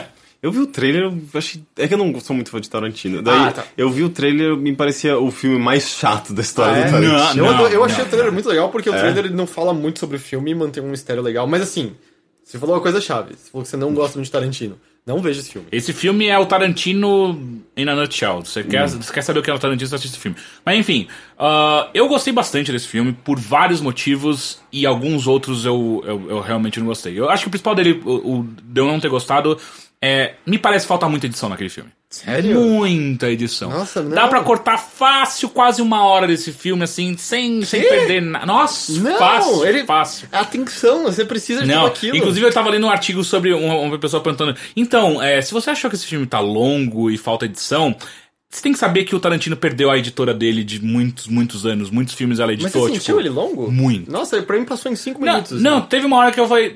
eu- eu- sabe quando você dá um pause? Tipo, Cara, não é possível que esse bagulho não tá É, acabando. tá, é que eu tava no cinema, né? É, não, não, dá é possível que esse bagulho tá, tá acontecendo aí, tá passando. Nossa, sabe? Tipo, nem, é. nem perto eu tive esse sentimento. E, e- e existe muita coisa ali que poderia. Que, que é o exagero do Tarantino, só que levado à quinta potência, que total poderia ter resolvido. se- Poderia ter sido resolvido de uma maneira muito mais simples e rápida antes. Mas aí não é um filme, né? Não é a questão de ser filme ou não, é. O personagem se contradiz em algumas coisas. O personagem do Samuel Jackson se contradiz em alguns momentos e fica. Não, mas peraí, você me mostra o tempo inteiro que você é um filho da puta, tá pou- pouco se fudendo. Por que, que você fez isso? Por que, que você demorou pra agir? Por que, que você demorou pra, pra tomar essa decisão? E é só. ah, você demorou a tomar essa decisão só porque tem que ser esse filme, né? É- essa é a plot, não, não faz sentido. Eu sei do que você tá falando. É, Ele tava basicamente observando pra ver o que. que Não, não, não, não é essa parte. Eu acho que não. É na parte do interrogatório.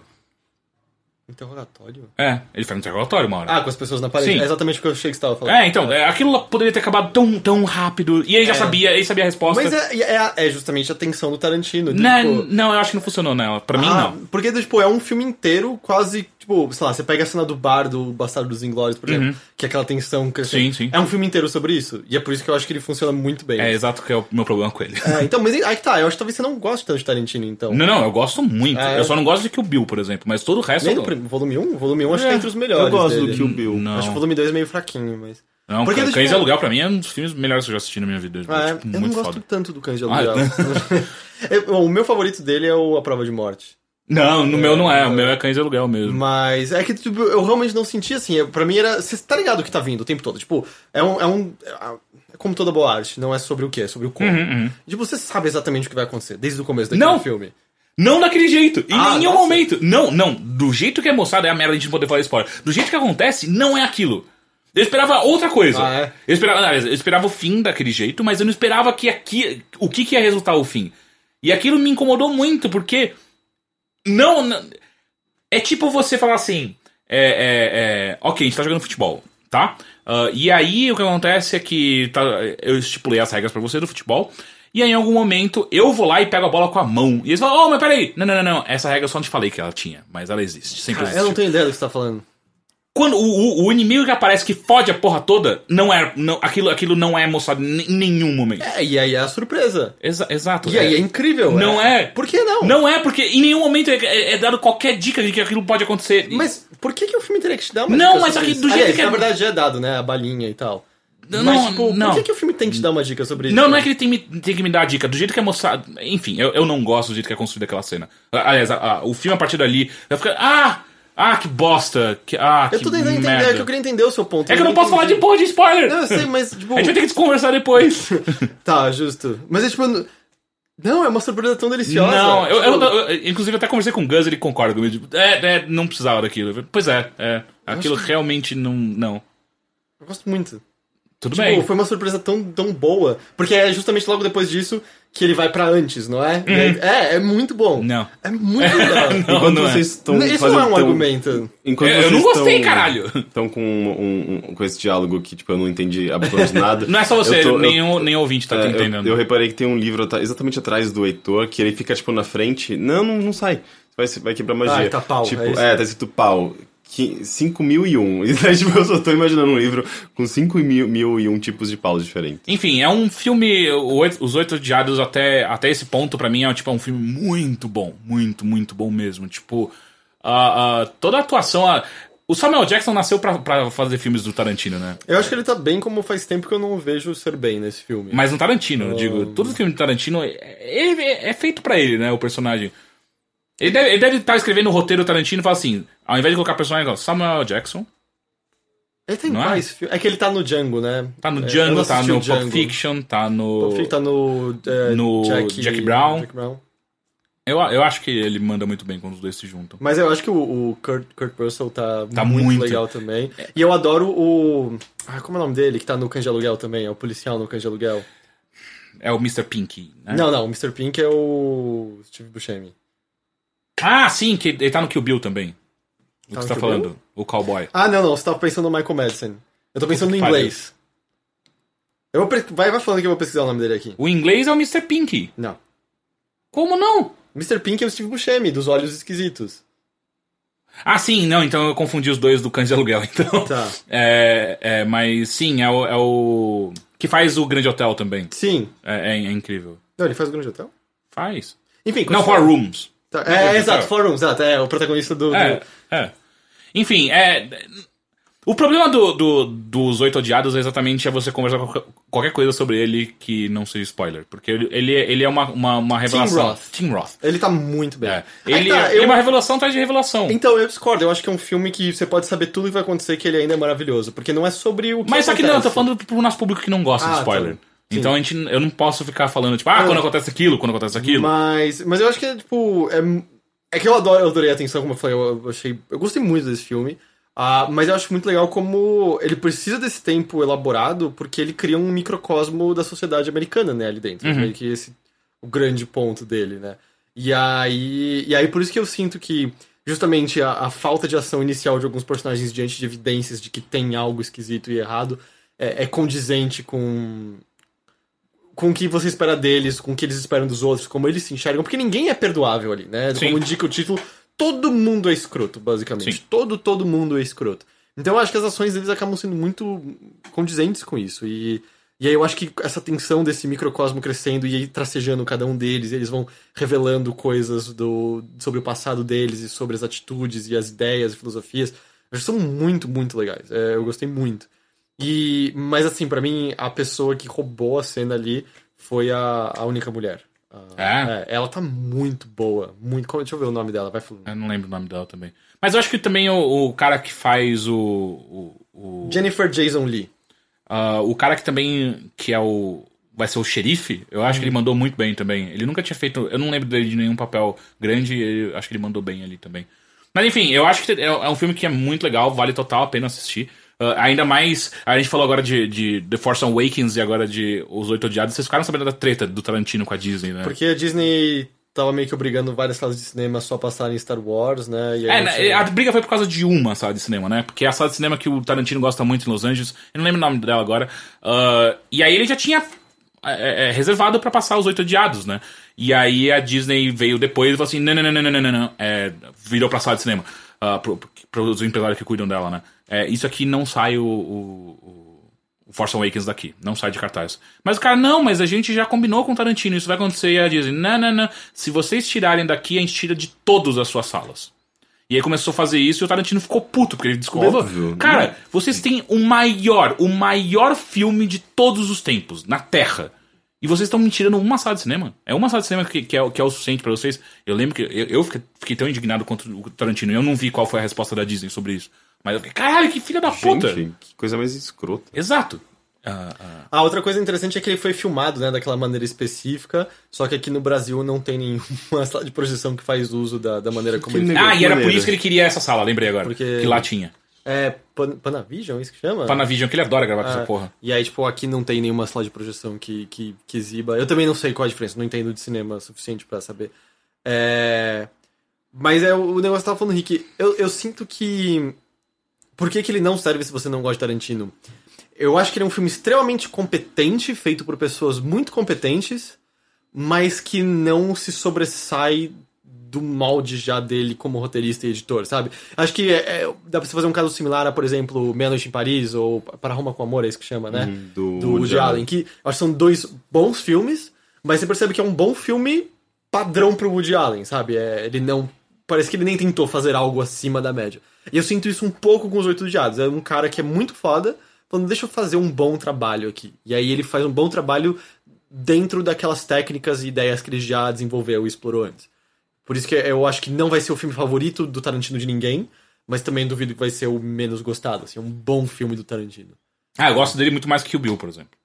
Mesmo o volume 1? Mesmo o volume 1. Eu tenho a sensação que o volume 1 talvez tenha envelhecido um pouco. É. Que eu acho que é uma cena do Tarantino. Acho que os filmes dele envelhecem mais rápido do que Cães outros. de aluguel continua ainda. É, mas, por exemplo, Pulp Fiction eu parei de assistir, porque cada vez que eu assistia eu gostava um pouco menos. Ah, é? É. Eu não assisto há muito tempo, há muito tempo mesmo.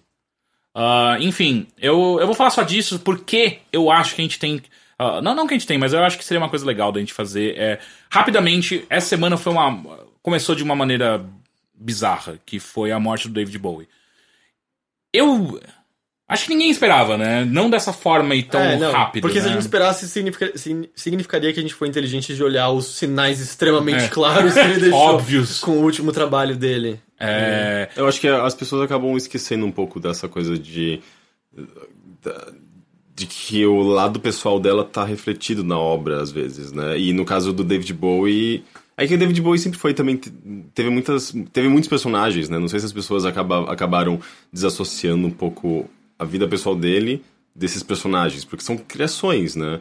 mas aqui, E- né? Faz tempo que ele não tava num personagem. Não sei se são tantos assim. É, é tipo é o Zig, né? O Zig tem mais quem? Não, mas as, as inúmeras. É. que não são os personagens, às vezes, Mas tão definidos a- com as nomes. várias facetas, As né? facetas, sim, sim. sim, sim. Ah, então eu não sei se as pessoas estavam considerando isso uma faceta apenas, sabe? Não, então, eu acho que ele simplesmente fez um bom trabalho. Eu não ouvi o último álbum. É, é muito tipo, bom. puta que É pariu. bom. Eu tava conversando com o Heitor antes da gente começar a gravar. Eu não tenho nenhum CD predileto do, do Bowie. Eu tenho muitas músicas que eu gosto muito, mas nenhum CD que eu escuto e falo, caralho, esse CD inteiro é foda. E o Black Star é isso que tá acontecendo comigo. E eu não sei o quanto tá sendo afe- afetado pela noção de que ele sabia que ele tava morrendo e ele fez esse álbum com esse intuito. Há uma grandiosidade maior É, por é, conta é. disso. É, em o produtor, inclusive, já confirmou que. é, Sim, é, sim, pelo menos o clipe era. Tinha Não, não, não, é o álbum o álbum inteiro. todo, cara, para pra ler as letras depois. É, é, é- é- a gente é idiota de não ter sacado quando a gente viu a letra lá da primeira, da Black Star, né, quando ele liberou. É. Porque, tipo, todas são. E, e são todas, eu sinto, não é um álbum feliz, não é um álbum contente, é um álbum, às vezes, bravo, às vezes resignado, e às vezes levemente pacífico, assim. Mas é, eu sinto que é um álbum meio que se contorcendo o tempo todo, sabe? Eu não. não Não acho que é uma alegria dizendo, tudo bem, tudo ficará lindo depois da morte, as coisas estão melhores. É meio do tipo, pô, que bosta, tá ligado? Que merda que eu tô morrendo. E, e- e- meio que observando tudo que ele fez diante disso, assim. Eu, é claro que cada vez que eu tô lendo de novo eu encontro novas coisas, mas é, é muito claramente sobre morte o tempo todo. assim. Não, e tem várias coisas, tipo, o título do álbum é Black Star, e o Heitor de- de- descobriu É, outro eu tenho dia... a definição aqui, peraí, deixa eu puxar. Porque, tipo, tem obviamente a simbologia da, da- do astro e a, a cor negra, e então, tipo, a- envolvendo a morte Uhum. e tal. Mas além disso, existe um significado muito mais. É, óbvio, é claro aí, né? explícito, que depois, né, que rolou. ah, Black Star é um termo médico para um tipo de lesão de câncer. Tipo, explicitamente é do câncer. Ele fez essa ah, alegoria, então, né? Sim, Associou, tipo, direto.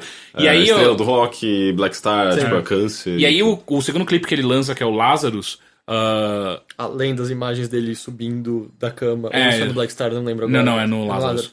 É, além de tudo isso, depois eu fui descobrir que existe o efeito Lazarus em, em corpos, que é quando os músculos ainda, depois de uma de uma pessoa falecida, os músculos ainda têm espasmos e as pessoas chegam até a levantar, sentar de fato na, na, na, na, na maca e tal. E aí você vê um vídeo de um, de um cadáver, de um corpo é, afetado pelo efeito Lázaro, é igualzinho a, a movimentação dele no clipe Lazarus. É, Caralho. ele imitou igualzinho. E é tipo, caralho, como que, como que a gente não percebeu? E depois de tudo isso ainda, Lazarus, como é que é? Foi Puta, ressuscitado é, quatro dias depois da morte por Jesus. E, E o álbum saiu quatro, depois, do- quatro dias depois da morte do Bowie. filha da puta, Foi sabe? tudo, foi tudo engendrado pra, pra. Sabe, foi, acho que planejado dessa forma. Eu fico imagino. imaginando o seguinte, é, se tudo, inclusive isso, se tudo isso foi é, é, pensado, o quanto as pessoas que estavam em volta dele durante todo esse processo devem ter achado genial e ao mesmo tempo a coisa mais, Mais mórbida. triste do mundo. Porque o tempo inteiro é o cara pegando a morte dele e transformando na, na, na última obra dele. Mas é que ao mesmo tempo, eu, eu acho que é mais do que isso, sabe? Eu, eu não acho que é só pegar a morte e, e transformar. Eu acho que. Se você é um escritor, se você é um cineasta, se você é um músico e você descobre que você tá morrendo e tem tempo pra fazer algo antes disso, toda criação artística acaba sendo de alguma forma uma maneira de você se compreender e se posicionar ante o mundo, sabe? Então eu sinto que às vezes mais do que pegar a morte e usá-la pra usá-la artisticamente, eu acho que às vezes é- foi o processo dele também. Era como ele estava enxergando, era como ele estava sentindo, e o processo dele envolvia criar músicas a partir disso, sabe? Então eu acho que é. Eu, eu acho que a, a ordem dos eventos é oposta, sabe? Eu acho que. É, ele- eu acho que ele precisou das músicas dele pra se libertar, sabe? É, pra, Mas de qualquer forma, eu digo. a- a- o, meu ponto nessa questão é mais é, tipo, quem tá em volta dele vendo isso tudo acontecer, sabe? E, e notando tudo isso, sabe? Essa, essa ligação direta, ah, como, como essa obra é a, é a, é a despedida dele, de fato, assim. E por mais que, que as pessoas próximas já deviam saber, porque ele sabia que era um, um câncer Certamente. extremamente ah, agressivo e que era, de fato, os meses finais da vida dele. É, tipo, Dos quais ele teve cinco ataques cardíacos. Seis. Seis? São- foram seis ataques cardíacos enquanto ele gravava o, o disco. Caralho. O cara tava. é, é, imagina o quão puto ele deve ter ficado O, também. o mais bizarro é que na mesma semana o Alan. Como chama Alan? Alan Rickman. Rickman ah, morreu também com a mesma idade. Aos nas- 69. aos 69, nascido em Londres. E pouco antes o Leme morreu com 70, mas feitos há pouco tempo. Yeah. E de E- câncer também. Todos morreram de câncer, né? É, é assustador. É, mas é. Eu não sei, cara. eu- por exemplo, ah, uma merda a morte do Alan Rickman. Um ator bom, um ator legal. ah, marcou muitas pessoas, acho que mais novas do que nós, por conta do papel dele no Harry Potter e tal. Uma merda, mas. Tipo, acontece, sabe? Você viu o, que o o- do o- Bowie, pra mim, foi, foi muito. O jornal indiano ah, noticiou a morte do Alan Rickman, um jornal indiano, como vilão de Harry Potter, sabe, tipo, é morto, não sei o. E, e, tipo, porra, isso já, é, já tá errado. Ah, e depois e no texto ainda tava escrito, tipo, que ele era um ator muito sensual. Sério? tipo, The Sensual, não sei o que, Star. E eu, uou, como assim? Que vocês são, vocês são Mas lunares. pra mim, tipo, a morte do Bowie pegou muito feio, assim, porque. Eu não sei, eu, eu acho que parte de mim legitimamente acreditou que o Bowie nunca morreria, sabe? Eu nunca cheguei nesse ponto, mas era. Me pareceu sempre uma certeza tão grande, tipo, ah, daqui a pouco vai ser um novo CD do Bowie, sabe? É, e assim, tudo bem que foram 10 anos, né, entre o The Next Day e o Reality, eu acho Mas que é mesmo isso. assim, você não Mas, pensa, é, tipo, é, em algum momento vai sair um CD Exato, novo e aí do saiu Bowie. The Next Day, e eu sei que você não gosta tanto quanto eu, mas tipo, eu achei absurdo. E foi, É, eu go- gostei muito desse cara, depois de tanto tempo, esse cara com, na época, devia ter 67 anos, fazendo, tipo, música mais relevante do que uma galera, tipo, de 20 e poucos, assim, como É. como é possível? E a gente sabe quão difícil é, sabe? Pega Rolling Stones, que, porra... Não faz um CD bom a. Quantas coisas irrelevantes eles É. fizeram depois do, do, do começo da carreira e tal. E é tipo, cacete, é um cara fazendo coisa muito foda. E de repente você vê a notícia, ele vai fazer um outro álbum. Você, Cara, caralho! ele voltou com tudo, né? E aí era. Não, era porque era a última coisa que ele tinha pra E dizer. sabe o que é engraçado? Eu, eu, eu nunca tive muito contato com David Bowie. E por alguma razão eu gostei muito do reality quando eu tinha. Quando eu era mais novo. Ele, ele tem uns, que uns gente 15 tinha anos. 18 anos quando saiu. Foi, Acho. foi 10 anos entre o reality e o The Next Day. Sim. É, então eu lembro que eu gostei muito por alguma razão. Não sei, tipo, o que me fez gostar desse álbum. E daí eu, tipo, comecei a correr atrás de algumas coisas por conta do reality. Mas eu gostava principalmente do reality, sabe? Tipo, eu tentava revisitar umas coisas antigas, às vezes não gostava tanto, preferia ele contemporâneo. E geralmente as pessoas gostam dele É, eu não suporto ele contemporâneo. É, eu gostei muito do, do Ne- The Next Day. ah, e por alguma razão, então, eu acho que eu, eu, eu gosto mais dessa, desse, desse lado mais recente dele. Uhum. Eu tenho Heaven também em casa, que é um álbum de 98, se eu não me engano. Uhum. Ah, tem uns, tem uma, uns experimentos dele eletrônicos, sabe? Tipo, Que música era quando ele tava. Ele e o, o, o Trent Reznor pareciam os melhores amigos, né? Tipo, os dois faziam uma música muito parecida. Hum, E era um som bem, com- bem ah, em comum, sabe? Tipo, Uhum. é, tinha um quê do, do, do Bowie do passado com o rock comum que ele já fazia, mas tinha algo que quebrava completamente do que ele fazia. Ele estava sempre experimentando alguma coisa diferente, seja na, na, na estrutura da música dele, seja na, na, na técnica, na composição. Era bem, é bem O interessante. Bowie também. comigo sempre teve uma coisa engraçada, sempre foi é, é, arrombos de, de paixão pelo Bowie. Tipo, eu tô de boa, daí uma semana, caralho, eu preciso escutar. Daí eu escutava algumas coisas, caralho, isso é muito bom. Eu ficava uma semana, duas semanas escutando, esquecia durante um ano, dois anos que Bowie existia. Mas só que ao mesmo tempo era sempre essa coisa, né? Tipo, ah, tem, tem né? Porque Tá lá, né? Invariavelmente ele volta, né? Tipo, sempre. Você tá em algum lugar, toca alguma coisa, você vê alguma coisa. Eu, eu reassisti recentemente. Reassisti não, assisti pela primeira vez. Recentemente o Fama de Viver. Uhum, que é um bom filme. É um filme muito da hora. E aí, tipo, caralho, o, Bowie era até um bom ator, sabe? Sim, sim. Ele fez o Fúrio em Nome da Honra, legal. O grande truque. É, ele tá legal como Tesla. Eu não gosto muito do filme, mas ele tá Ah. legal como Tesla. Ah, eu adoro o Labirinto até Puta, hoje. é, eu sou apaixonado É, por O Homem que Caiu na Terra é bem legal. Não assisti. Ah, mas é, ele fez muitas coisas muito interessantes. Omicron. Omicron. Eu nunca joguei o Omicron. Eu Eu também joguei não. bastante o Micron. É que ele, ele tem um papel pequeno enquanto personagem, ele aparece basicamente em uma cena, mas ele tem, um, ele tem uma importância no jogo.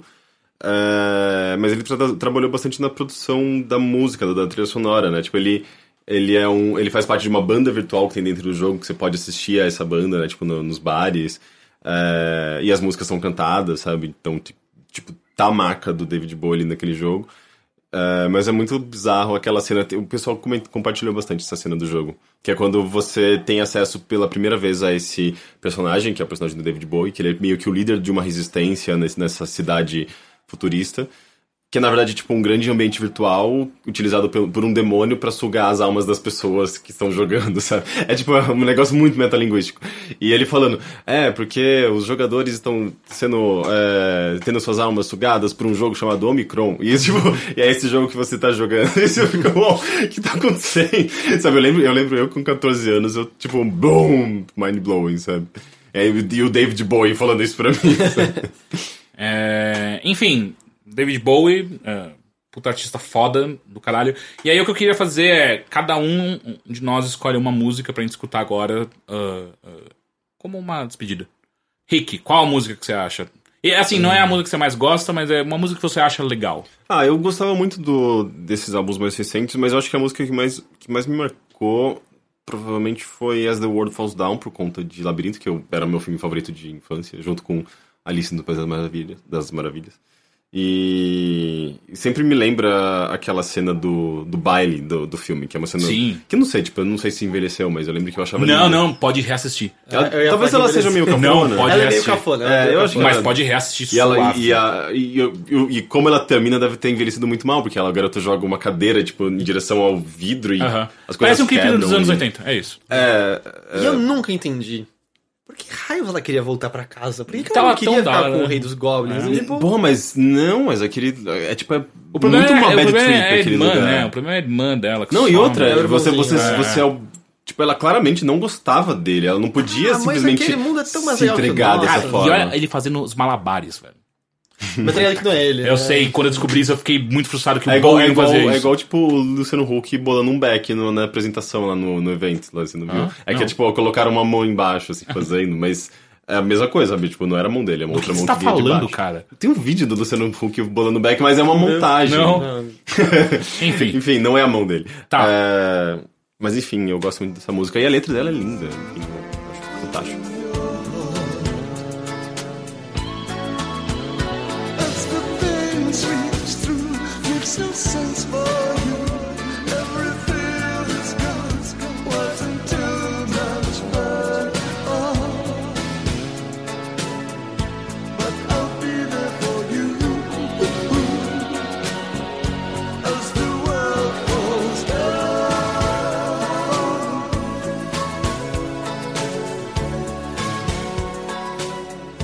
Heitor, Oi? e você? Qual música do David Bowie? Porra, eu tava pensando, é. É difícil resumir numa música só, né? Ah, mas não é resumir, é só uma música que você quer escutar É. agora. Que... Ah, cara, é clichê, é óbvio, mas eu sinto que às vezes tem coisas que são óbvias porque elas são muito boas, então eu fico com Starman. Eu ia falar Sonata de Mármore, mas pode ser Starman. É, não, não Sonata de Mármore, Starman. Ok, Starman é, é, é foda. Existe um motivo pra que ela seja uma das mais conhecidas.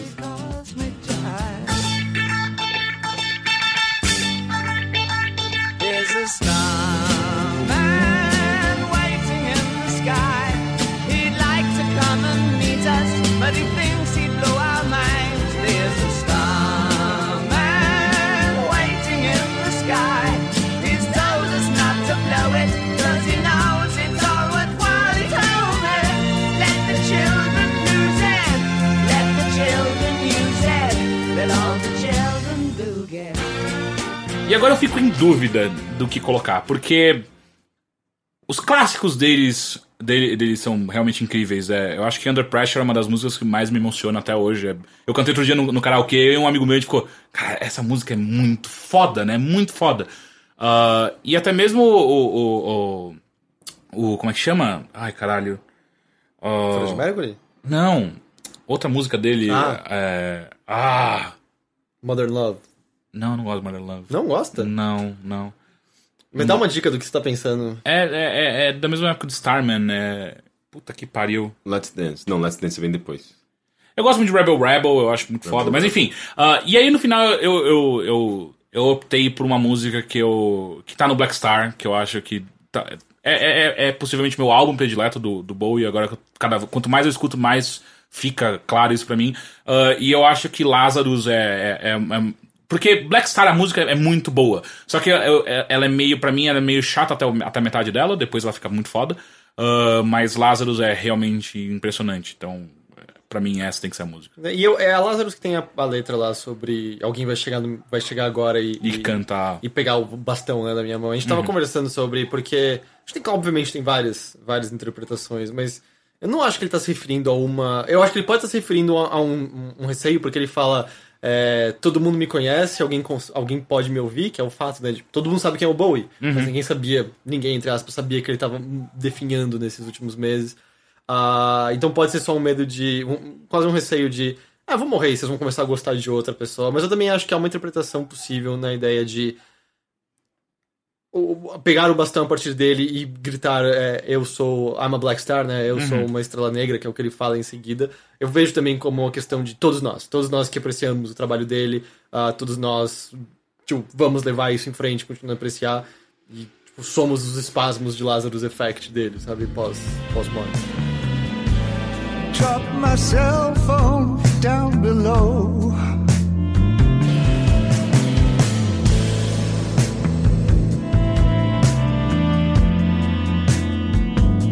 Just like me.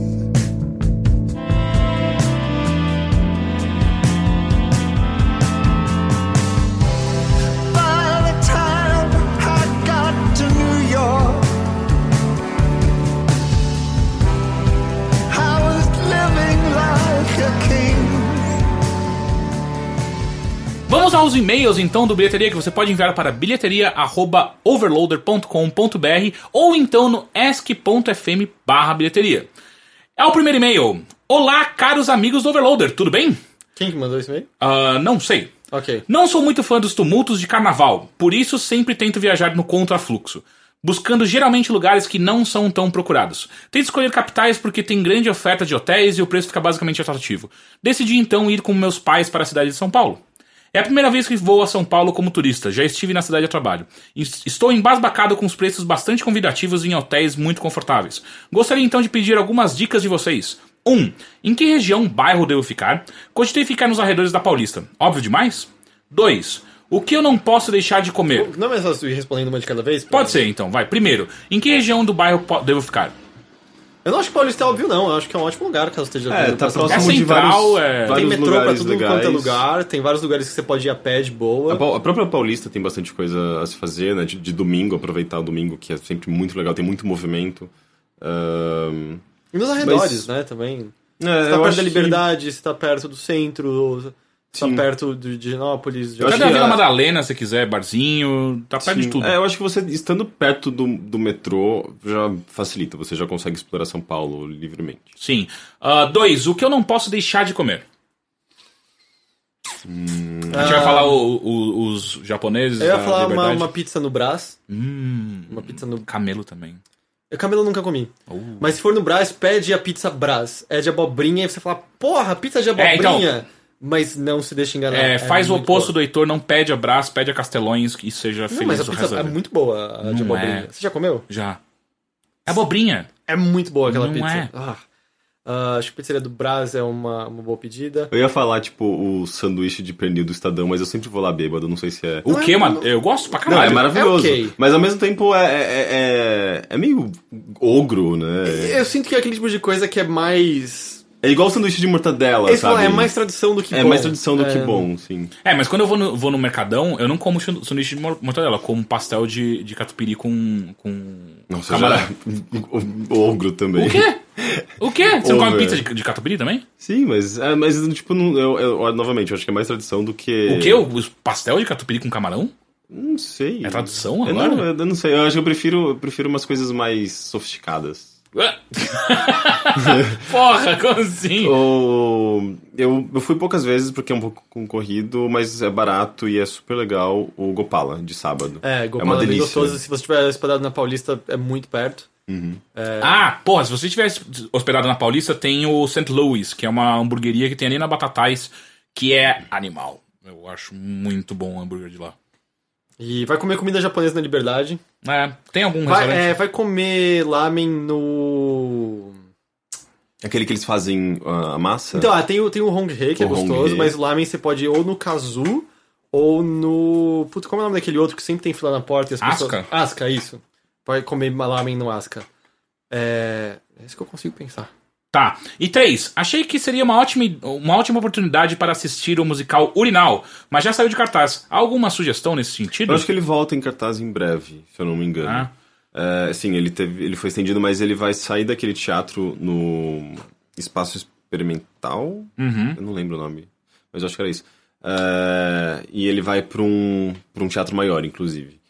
Então acho que vale ficar de olho. Porque Então- dependendo do dia que ele vier, talvez já tenha. Sei. Eu Tem- sei que vai, um- vai estrear o Wicked também, né? É, vai ser o Wicked, que, que parece ser muito foda. Eu quero assistir. Ah, tem, tem uma peça da Frida Kahlo, eu não lembro exatamente o nome dela agora, mas parece que é legal. Cara, Tem, é, uma- tem a exposição da Frida Kahlo. é, mas vai ter a peça também agora. Ah, e uma coisa que você pode fazer é entrar no Cataca Livre e procu- procurar. Uma eu não gosto do Cataca Livre, mas tem uma coisa que eles mandam bem é a agenda cultural deles. Tipo, é Sim. muito boa. dois sites que eu acho que fazem isso muito bem é o Catraca e o Chicken or Pasta. Que É. eles resumem muito. Tipo, eles fazem um compiladão assim, de coisas legais no final de semana, sabe? Tipo, desde. eh, sei lá, tipo, espetáculos, shows, balada, eh, feiras gastronômicas, é bem legal. Ah, aproveito para dar uma sugestão que talvez agrade aos senhores. Nas próximas semanas haverá o CCBB, Centro Cultural Banco do Brasil. ok? Um musical sobre Chet Baker. Caralho, eu gosto muito de Chet Baker. Acho que vai ser bacana. Agradeço conheço- antecipadamente a ajuda valiosa de vocês. Abraços. Eu conheço o Chat, Chat, Chat Faker. Chet É o- Faker, que é a piadinha. Ah, PS, fiquem à vontade para cortar trechos do e-mail. Não, não, não cortamos. Mas normalmente a gente corta. Exato. E agora, a gente vai para um e-mail grande. Só que eu acho que é um e-mail necessário do Matheus Leston, que já Hum, esteve já aqui. gravou com a gente. Ah, eu já li esse e-mail. É? eu, eu, eu ia falar uma, uma vez pra você pra ler esse e-mail, mas eu esqueci. Exato. Então a gente vai, vai ler esse e-mail. Ele é um pouquinho longo, só que eu acho que é legal porque a gente teve uma dúvida. E é uma dúvida que eu, que eu tenho até, até ler esse e-mail. Então vamos lá. Caio, Heitor e Henrique. Aqui é o Matheus, aquele que já participou do Bilheteria, amigo de escola do Heitor. Ah, eu não sabia que ele era amigo de escola, seu. Estudei Ah, com ele tá da sexta série Ah, não. até me formar na faculdade. É, ele, ele, Porra. ele até come- começou a participação dizendo que eles tinham as pessoas com, com sobrenome de comida. É, não era? o Teixeira não tava com a gente. Ah, é não. verdade. Ah, enfim, estou escrevendo porque no último bilheteria vocês leram. Um, um, bilheteria bem Acho que é o antigo, último né? ainda, É? é. Vocês leram um e-mail que perguntava sobre discos bem produzidos e comentaram sobre o papel do produtor, mas disseram que seria bom ouvir a opinião de um músico. Como eu tenho certa experiência com esse tipo de coisa, acho que posso ajudar. Vamos lá. Eu tenho a impressão de que o nome produtor causa certa confusão porque o termo mudou um pouco de significado recentemente. Mas vamos começar pela definição mais corriqueira. É importante pensar em uma coisa: uma banda boa não garante um disco bom. Os músicos podem ser excelentes, a banda bem ensaiada, as músicas incríveis, mas gravar um disco é outra história completamente diferente do que tocar ao vivo. E é essa a função do produtor: criar maneiras de conseguir uma sonoridade que favoreça aquilo que a banda faz. O posicionamento dos microfones, a ordem em que os músicos gravam, o tipo de equipamento, a sala onde foi gravado, o conceito da mixagem e mais infinitas coisas alteram completamente a sono- sonoridade de uma gravação. O produtor é o cara que vai dirigir a história inteira para conseguir chegar nessa sonoridade que ele tem em mente, negociando tanto com a banda quanto com os técnicos, é, entre de mixagem, de ma- masterização, etc. Ele está no meio termo entre música e áudio. Com a banda, ele pode dirigir os takes e as performances, dizer o que está ruim e sugerir mudanças ou até criar métodos para que os músicos toquem melhor. Com os técnicos, ele vai dizer que tipo de sonoridade quer e ajudar a tomar decisões. Que microfones serão usados, de qual maneira, com qual amplificador, por exemplo. Aliás, em alguns casos é ele que escolhe o estúdio e os, e os outros profissionais. Ou seja, ele é uma figura fundamental, porque articula as- questões artísticas com as técnicas. Mas dentro disso há uma questão fundamental. Até que ponto o produtor pode ou deve palpitar e alterar a sonoridade da banda? Isso muda, isso muda muito de caso em caso.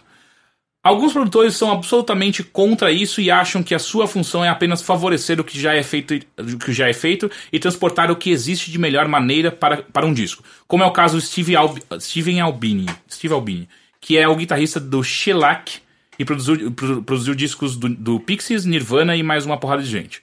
Para ele, a arte está no que a banda faz e ele não pode mexer nisso. Há também uma outra opção, que são as bandas que chamam produtores específicos, geralmente mais incisivos, pois eles favorecem muito o processo. É o caso do Nigel Godrich, sei lá. Ah, mais conhecido por produzir Radiohead, mas também, por, ah, mas também Paul McCartney, Beck e Tals. Ah, ou do Brian Eno, Bowie, U2, Coldplay e infinitos outros. Eles entram no processo de gravação quase como colaboradores. Quando estamos falando de música pop, a coisa muda bastante de figura. Porque o produtor não, não está apenas preocupado com a arte e a técnica, mas também com as vendas. Ele é o sujeito que pode dizer isso não vende, ou isso não é popular o bastante, e alterar o que, o que for preciso. Ou seja, ele está entre a banda, os técnicos e a gravadora, com seus interesses. Isso é bastante controverso e discutível, pois entra um pouco, no, um pouco no limite entre o que é arte e o que é mercadoria. Mas o fato é que, gostando ou não, é assim que a indústria se comporta. Eu disse que o termo mudou, muito, mudou um pouco de significado recentemente porque a coisa muda de figura quando se fala de música eletrônica. Nesse, nesse tipo de música existe uma certa confusão entre o que é compor e o que é gravar, entre o que é música e o que é som. As notas que são tocadas importam tanto quanto o fato de que é um tal sintetizador passando por tais efeitos de tal maneira. Ou seja, quem cria música eletrônica está pensando ne- necessariamente entre a, entre a arte e a técnica, entre música e áudio, porque essas coisas estão muito interligadas. Um artista de música eletrônica normalmente é, ao mesmo tempo, compositor, músico, engenheiro de som e de mixagem e às vezes até de masterização. E é por isso que, por já estarem articulando todas as- essas questões artísticas e técnicas, que chamamos um Dead Mouse ou um A- Aphex Twin ah, de produtores. Porque, aliás, de produtores, mesmo que não trabalhem com, com bandas e outros artistas de maneira que, que falei acima. Bom, esse mês tá grande pra caralho, melhor eu parar por aqui, mas espero que ajude. Abraço, parabéns, o site tá foda, Matheus. Nossa, ele podia ter escrito um artigo inteiro, né? É, Mas eu tá gostei. muito, não, muito eu, bem esclarecido. Eu gostei, é, porque pra mim, produtor é uma coisa, era uma coisa meio que fixa e não fluida, como ele colocou. Eu achei interessante isso. Sim, é, tá muito bem É, esclarecido. é interessante ver que da indústria da música, produtor quer dizer tudo que nem na área dos videogames, né? É, sim, sim, exato. Enfim, próxima. Não tenho nenhum preconceito com homossexuais. É sempre bom quando Eu começa gostei assim. que ele separou homo, Mas. Homossexuais. espaço, sexuais. Homo, com H pelo menos. Sim. Sim. Mas. Mas, por costume de falar, acabo usando o termo viado como pejorativo. Queria saber do Rick se ele ou amigos gays de vocês acham isso ofensivo. Abraço. Depende, depende do contexto, depende de quem é você. Mas ele tá falando que ele usa como, tipo, vai xingar alguém. Ah, seu viado. Então, isso tem uma conotação negativa. é, então, obviamente, isso é ofensivo. É, se eu tô na rua e vejo, tipo, pessoas. Tipo, os moleques lá jogando bola, ah, seu gay, seu viado. Tipo, isso é claramente, tipo, eles estão usando com uma, uma conotação negativa. Isso é só é, machismo pervasivo, sabe? Tipo, que tá enraizado e você só tá replicando. E daí é bom que você saiba que você tem essa consciência de que você usa essa palavra pra xingar, porque você, pelo menos, você consegue corrigir. Você pode tentar se habituar a não falar essa palavra mais Tem novamente bobo. com Sabe, essa... você pode usar bobo. Não, e é que eu acho que o lance é, a partir do momento também que você tem essa consciência, você entende quando é aceitável o uso dela, entende? Sim. Tipo, se eu tô conversando com você e a gente tá, tipo, discutindo brincadeira e eu falo, ah, Rick, seu viado, se fuder. Você tá ligado que eu, Sim. que eu não tô querendo dizer Sim, algo não, eu com acho que isso? tem, tem aplicações que são totalmente válidas. Até, até porque quando você utiliza a palavra de uma maneira. Sem, sem essa carga negativa, eu acho que você acaba banalizando o uso dela, justamente com a carga negativa. Ela acaba se tornando uma palavra corriqueira, sabe? É, e- mas eu acho que quando você, quando você tem uma, uma possibilidade de substituir essa palavra por, por uma outra coisa, isso não Tipo só para viado. Oi? Pulinhaça. Você pode, você de- deveria. Tipo, por exemplo, eu, eu ultimamente tenho evitado usar filha da puta. Porque eu acho, eu acho que não é eu legal. acho que isso é problematizar um pouco talvez, talvez seja, do mas que- ao mesmo tempo eu, eu quero me politizar, porque eu acredito que ah, eu tô perpetuando algumas. talvez alguns preconceitos. Eu entendo. É que eu acho que a gente também só tem que tomar cuidado pra não cair no exagero, sabe? A mesma coisa que falar que tomar no cu não é legal porque quer dizer que fazer sexo anal é ruim, sabe? Que Ah, mas até aí você não tá ofendendo ninguém Não, então, não, mas- diretamente, uma, uma classe, uma. É, eu sei, mas ao mesmo tempo, eu acho que só há um cuidado, assim. E eu acho que na mesma medida, por exemplo, existem pessoas que usam coisas, por exemplo, a vadia pra xingar alguém. E isso eu acho que não há nenhum contexto em que é aceitável. É, você chamar uma mulher de vadia não é a mesma coisa que você chamar um cara de filha da puta. Por isso- É, é a mesma coisa. Você tá, tem um contexto específico. Por isso que eu acho que a gente sempre tem que usar xingamentos neutros Mas por isso que também utilizam bastante a palavra vadia pra tentar descontextualizá-la e fazer com que ela perca essa carga negativa. Marcha das Vadias, por exemplo. Sim, É, tem essa, mas tem essa se eu proposta. aparecer lá e chamar alguma mulher de vadia, Sim. eu não tô no contexto no qual é Exatamente. aceitável, porque não, eu não, não fui convidado a isso. Tipo, a palavra não pertence a mim nesse sentido. Mas se você receber um convite.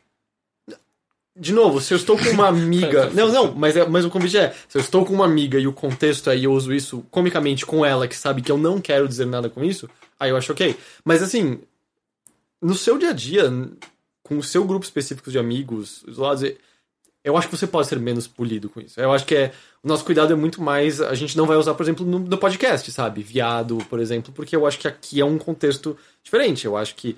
Puta, cuzão, filha da puta. É, bobo, né? Babaca. Ba- boboca. Boboca. é, Tonto. tonto. Tonto, tonto é, uma boa celebridade. bunda hoje. mole. Tonto. Bunda Ridículo. mole, ridículo. Seu Ridículo. merda, cocôzão. E com essa entonação, ridículo. Ridículo. Ai, ridículo. ridículo. Enfim, próxima e última pergunta. Bostolão. Olá, Overlord Sun. Pergunto-vos o seguinte. Não consigo ter hype pelo novo Star Wars, apesar de ter muitos amigos que curtem muito a série. Já, já até tentei ver os seis filmes ao mesmo tempo. Ele ligou seis TVs, seis filmes, e ao mesmo tempo... Talvez tenha sido por isso que É. ele conseguiu. Tipo aquele álbum do, do Flame Lips, que Sim. você tem que colocar seis CDs ao mesmo tempo e ouvir pra compor a música. O que faço finalmente... eh, o que faço para finalmente entender Star Wars? Você não precisa, Não precisa. cara. É, não, é. não há necessidade alguma. Você não gosta, você não gosta. É, você não precisa entrar na, na onda dos outros. É tipo, cada um tem seu gosto. Eu, eu, eu me sinto meio alienígena, mas, sabe, por não gostar. Tal qual o tanto. David Bowie, será? Nenhum fã de Star Wars vai pensar menos de você pra você não gostar do Ah, filme. não, sim, sim. É, sim. Não, eu- acho que não. ele- Acho que eles vão, podem. tipo, falar se você ficar Eles vão te o saco falando é uma merda, não entendo porquê. Tá, É. você não precisa entender. Você não precisa gostar. Mas aí que tá, você não precisa nem se sentir excluído, porque você nem entrou. Sabe, tipo, você, tá, você tá lá fora. Você todo. nem tava lá dentro quando, É. pra te expulsarem. Então, tipo, se você não curte, muda de assunto. É que é vai... muito. Eu não sei se eu acredito nesse neutro, sabe? Tipo, você nunca foi convidado, então por como você pode se sentir excluído? Isso não é a definição de É, se excluído. É que pro Henrique só se você foi expulso, que é, ruim exato. mesmo. Tipo, é só depois que você sabe que você É, perdeu. Que você é. Mas quando eu saí do filme de hoje, que eu falei, eu não esperava nada e ainda saí decepcionado. Que estranho esse silêncio que ficou, né? Eu pensei que ia vir alguma coisa, É, mas não, enfim. não. Este é mais um Bilheteria. Esse é o Bilheteria que dá início às atividades deste feed, deste podcast em 2016. Muito obrigado, senhores, e até semana que vem. Até. Tchau. Tchau! Tchau.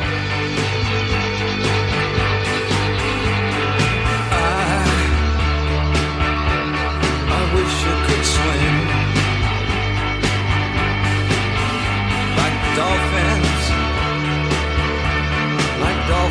swim